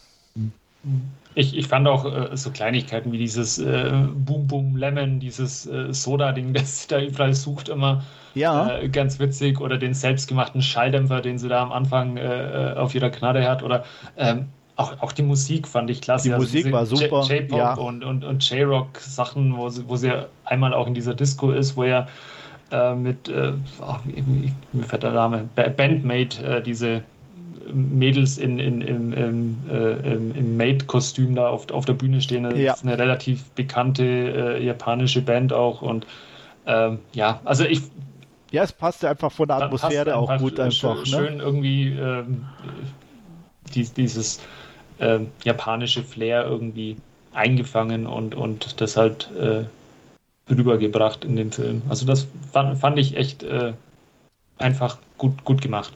Ja, also ja, war okay. oh, okay. ja, ja.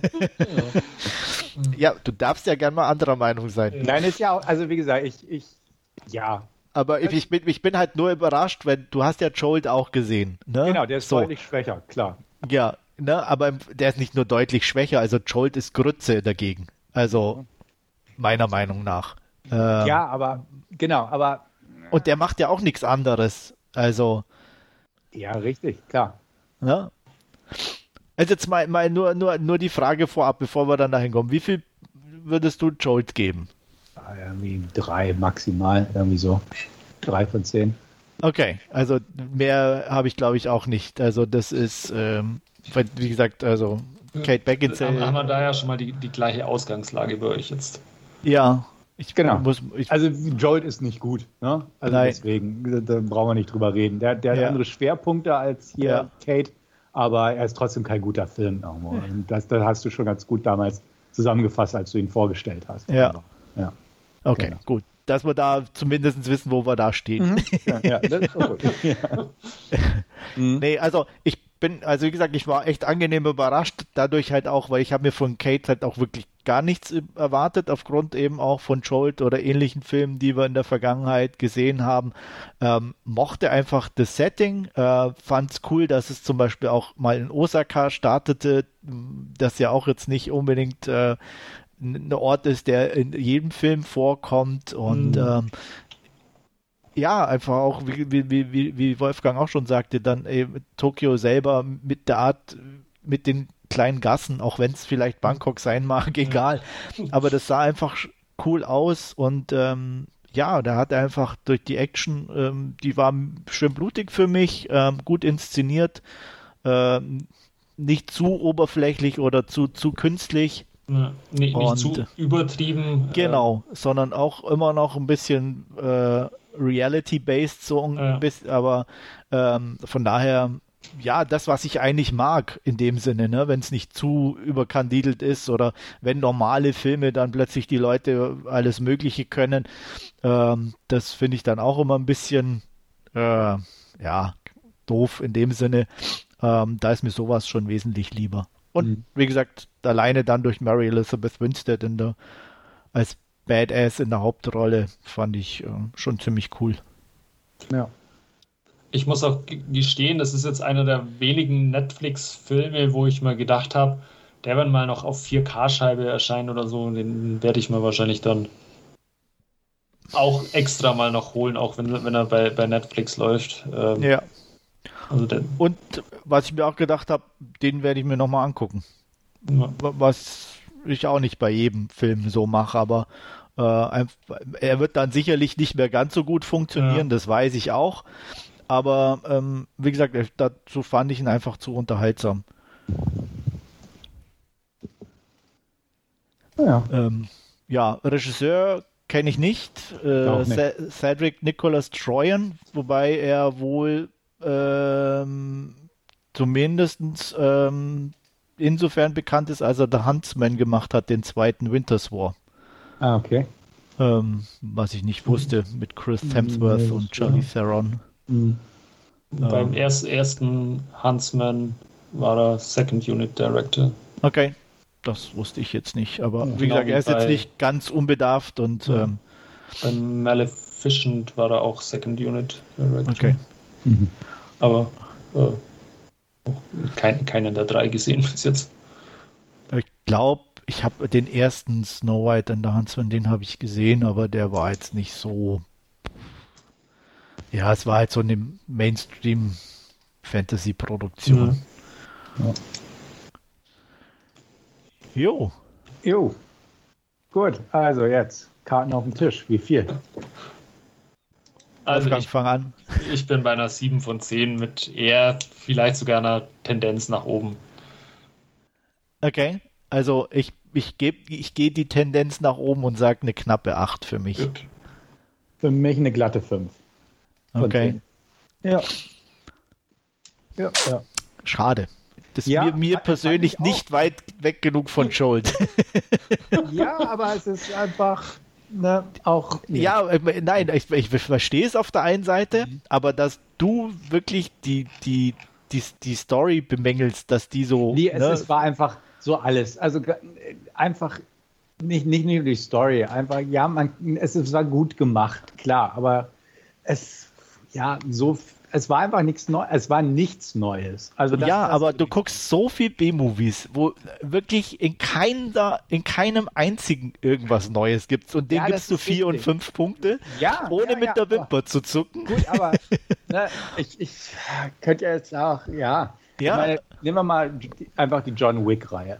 Da ja. geht es mir auch inzwischen auf den Puffer. Es ist alles super choreografiert und es ist super, aber trotzdem würde ich dem auch nicht, weil alles super ist, äh, John Wick 3 irgendwie eine 8 von 10 geben. Nein, den habe ich auch nein. deutlich schwächer gesehen. Aber, aber was hast du dem gegeben? Das weiß ich gar also nicht. Also mindestens eine 6. Ja, das kann sein. Kann sein. Weil er immerhin origineller war und zum Beispiel Hunde ins Spiel gebracht hat und solche Sachen. Oder einfach coole Choreografien und nicht nur diese straightforward Sachen wie hier, die auch an sich gut waren, aber nicht genug Abwechslung mir gebracht haben. Das hat John Wick 3 besser gemacht. Trotzdem, ähm, weiß nicht. Ja, aber John, John, Wick ist aber für mich dann der Dreier schon wieder viel zu übertrieben. Ist er auch, gebe ich dir vollkommen recht. Und das nervt mich am meisten an dem John ja, Wick 3, genau, einfach, ja. dass er einfach zu so einem Superhelden wurde am Ende, genau. der alles überlebt. Vollkommen richtig, sonst hätte ich den auch höher bewertet. Deswegen ist da die Spanne zwischen, sage ich mal, John Wick 3 und, und Kate auch nicht so groß. Ja. Und, ähm, Aber ich habe zum Beispiel John Wick habe ich eine 3, habe ich eine 6 von 10 gegeben. Okay. Ja. ja. Also von daher, ich fand sogar 3 durch die Übertriebenheit in dem Fall sogar ein bisschen besser sogar als den Zweier. Wobei ich auch kein riesen John Wick-Fan bin, muss ich auch sagen. Ich habe, mhm. glaube ich, auch dem ersten nur 6 von 10 gegeben. Okay, nee, den würde ich ein bisschen mehr geben, aber David Leitch oder Leach oder wie man ihn auch immer ausspricht, der äh, beim ersten John Wick auch äh, ja, den Regiestuhl geteilt hat und die anderen dann mitproduziert hat, der hat auch bei Kate äh, mitproduziert. Also von daher. Genau, genau, das, das, deswegen. Das ja. ist alles irgendwie ein, ein Ding. Und der, die, die Produktionsgesellschaft, die Kate gemacht hat, hat auch den Nobody produziert, der auch so eine ja, Art mit, John Wick-Variante ja. ist. Also es ist einfach so deren Masche, in Anführungsstrichen. Also es ist ja auch in Ordnung. Es ist ja auch hochwertig gemacht. Da will ich mich auch gar nicht beschweren. Und wie gesagt, die Action war definitiv gut in dem Film. Aber es hat mir einfach nichts Neues an den Tisch gebracht. Und ja, einfach diesen, der, der Twist war auch so doof. Also, na, weiß ich nicht, das war einfach so. Äh, na klar, ja. jetzt in, in, jedem zweiten Film behaupte ich nicht das Gegenteil. Letztens hatte ich ja auch irgendwie in meinen Filmschnipseln oder so äh, The Equalizer 2 vorgestellt, wo man auch sofort wusste, ah, okay. Ne? und, und das ist einfach, wo du denkst, warum? Ne? Warum? Ja, super. Also, wie gesagt, er ist deutlich besser als Joel. Ganz ohne Frage. Aber irgendwie in diesen ganzen Filmen, vielleicht bin ich auch schon inzwischen zu abgestumpft von solchen Filmen, also einfach, dass es gerade ein bisschen viel wird.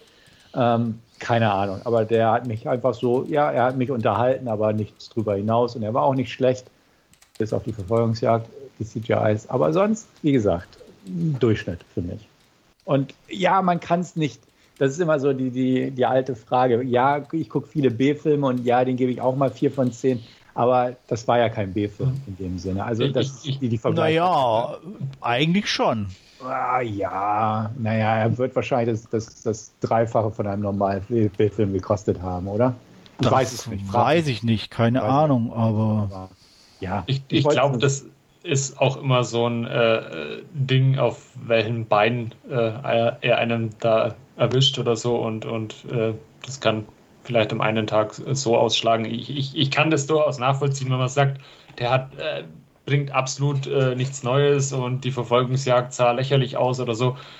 Kann, ja, kann, kann, kann, ich nicht, nicht äh, abstreiten. Also wenn, wenn, wenn das äh, irgendwie jemand so wahrnimmt oder so, dann, dann, dann ist das halt einfach so. Ähm, das sind aber halt einfach die Geschmäcker dann unterschiedlich und, ja, und verschieden und äh, bei Andreas und mir hat er dann halt deutlich mehr Anklang gefunden, jetzt in dem Fall wie bei dir. Genau, ich versuche ja euch gar nicht davon zu überzeugen, ja. dass der. Nein, nein, das ist schon klar. Also deswegen, ich versuche ja nur dich zu überzeugen. Ich weiß. das, das nein, nein, alles gut. Nicht so subtil von dir, aber. Nein. Nein. nein, alles gut, aber deswegen. Ja, ich verstehe das schon. Hm. Nee, also ich, nein, wie gesagt, ich kann es ja auch nachvollziehen, das passt auch, alles gut. Ähm, ähm, wie gesagt, für, für mich war es jetzt halt nur so mit fünf, ja, ist okay, absolut. Hm.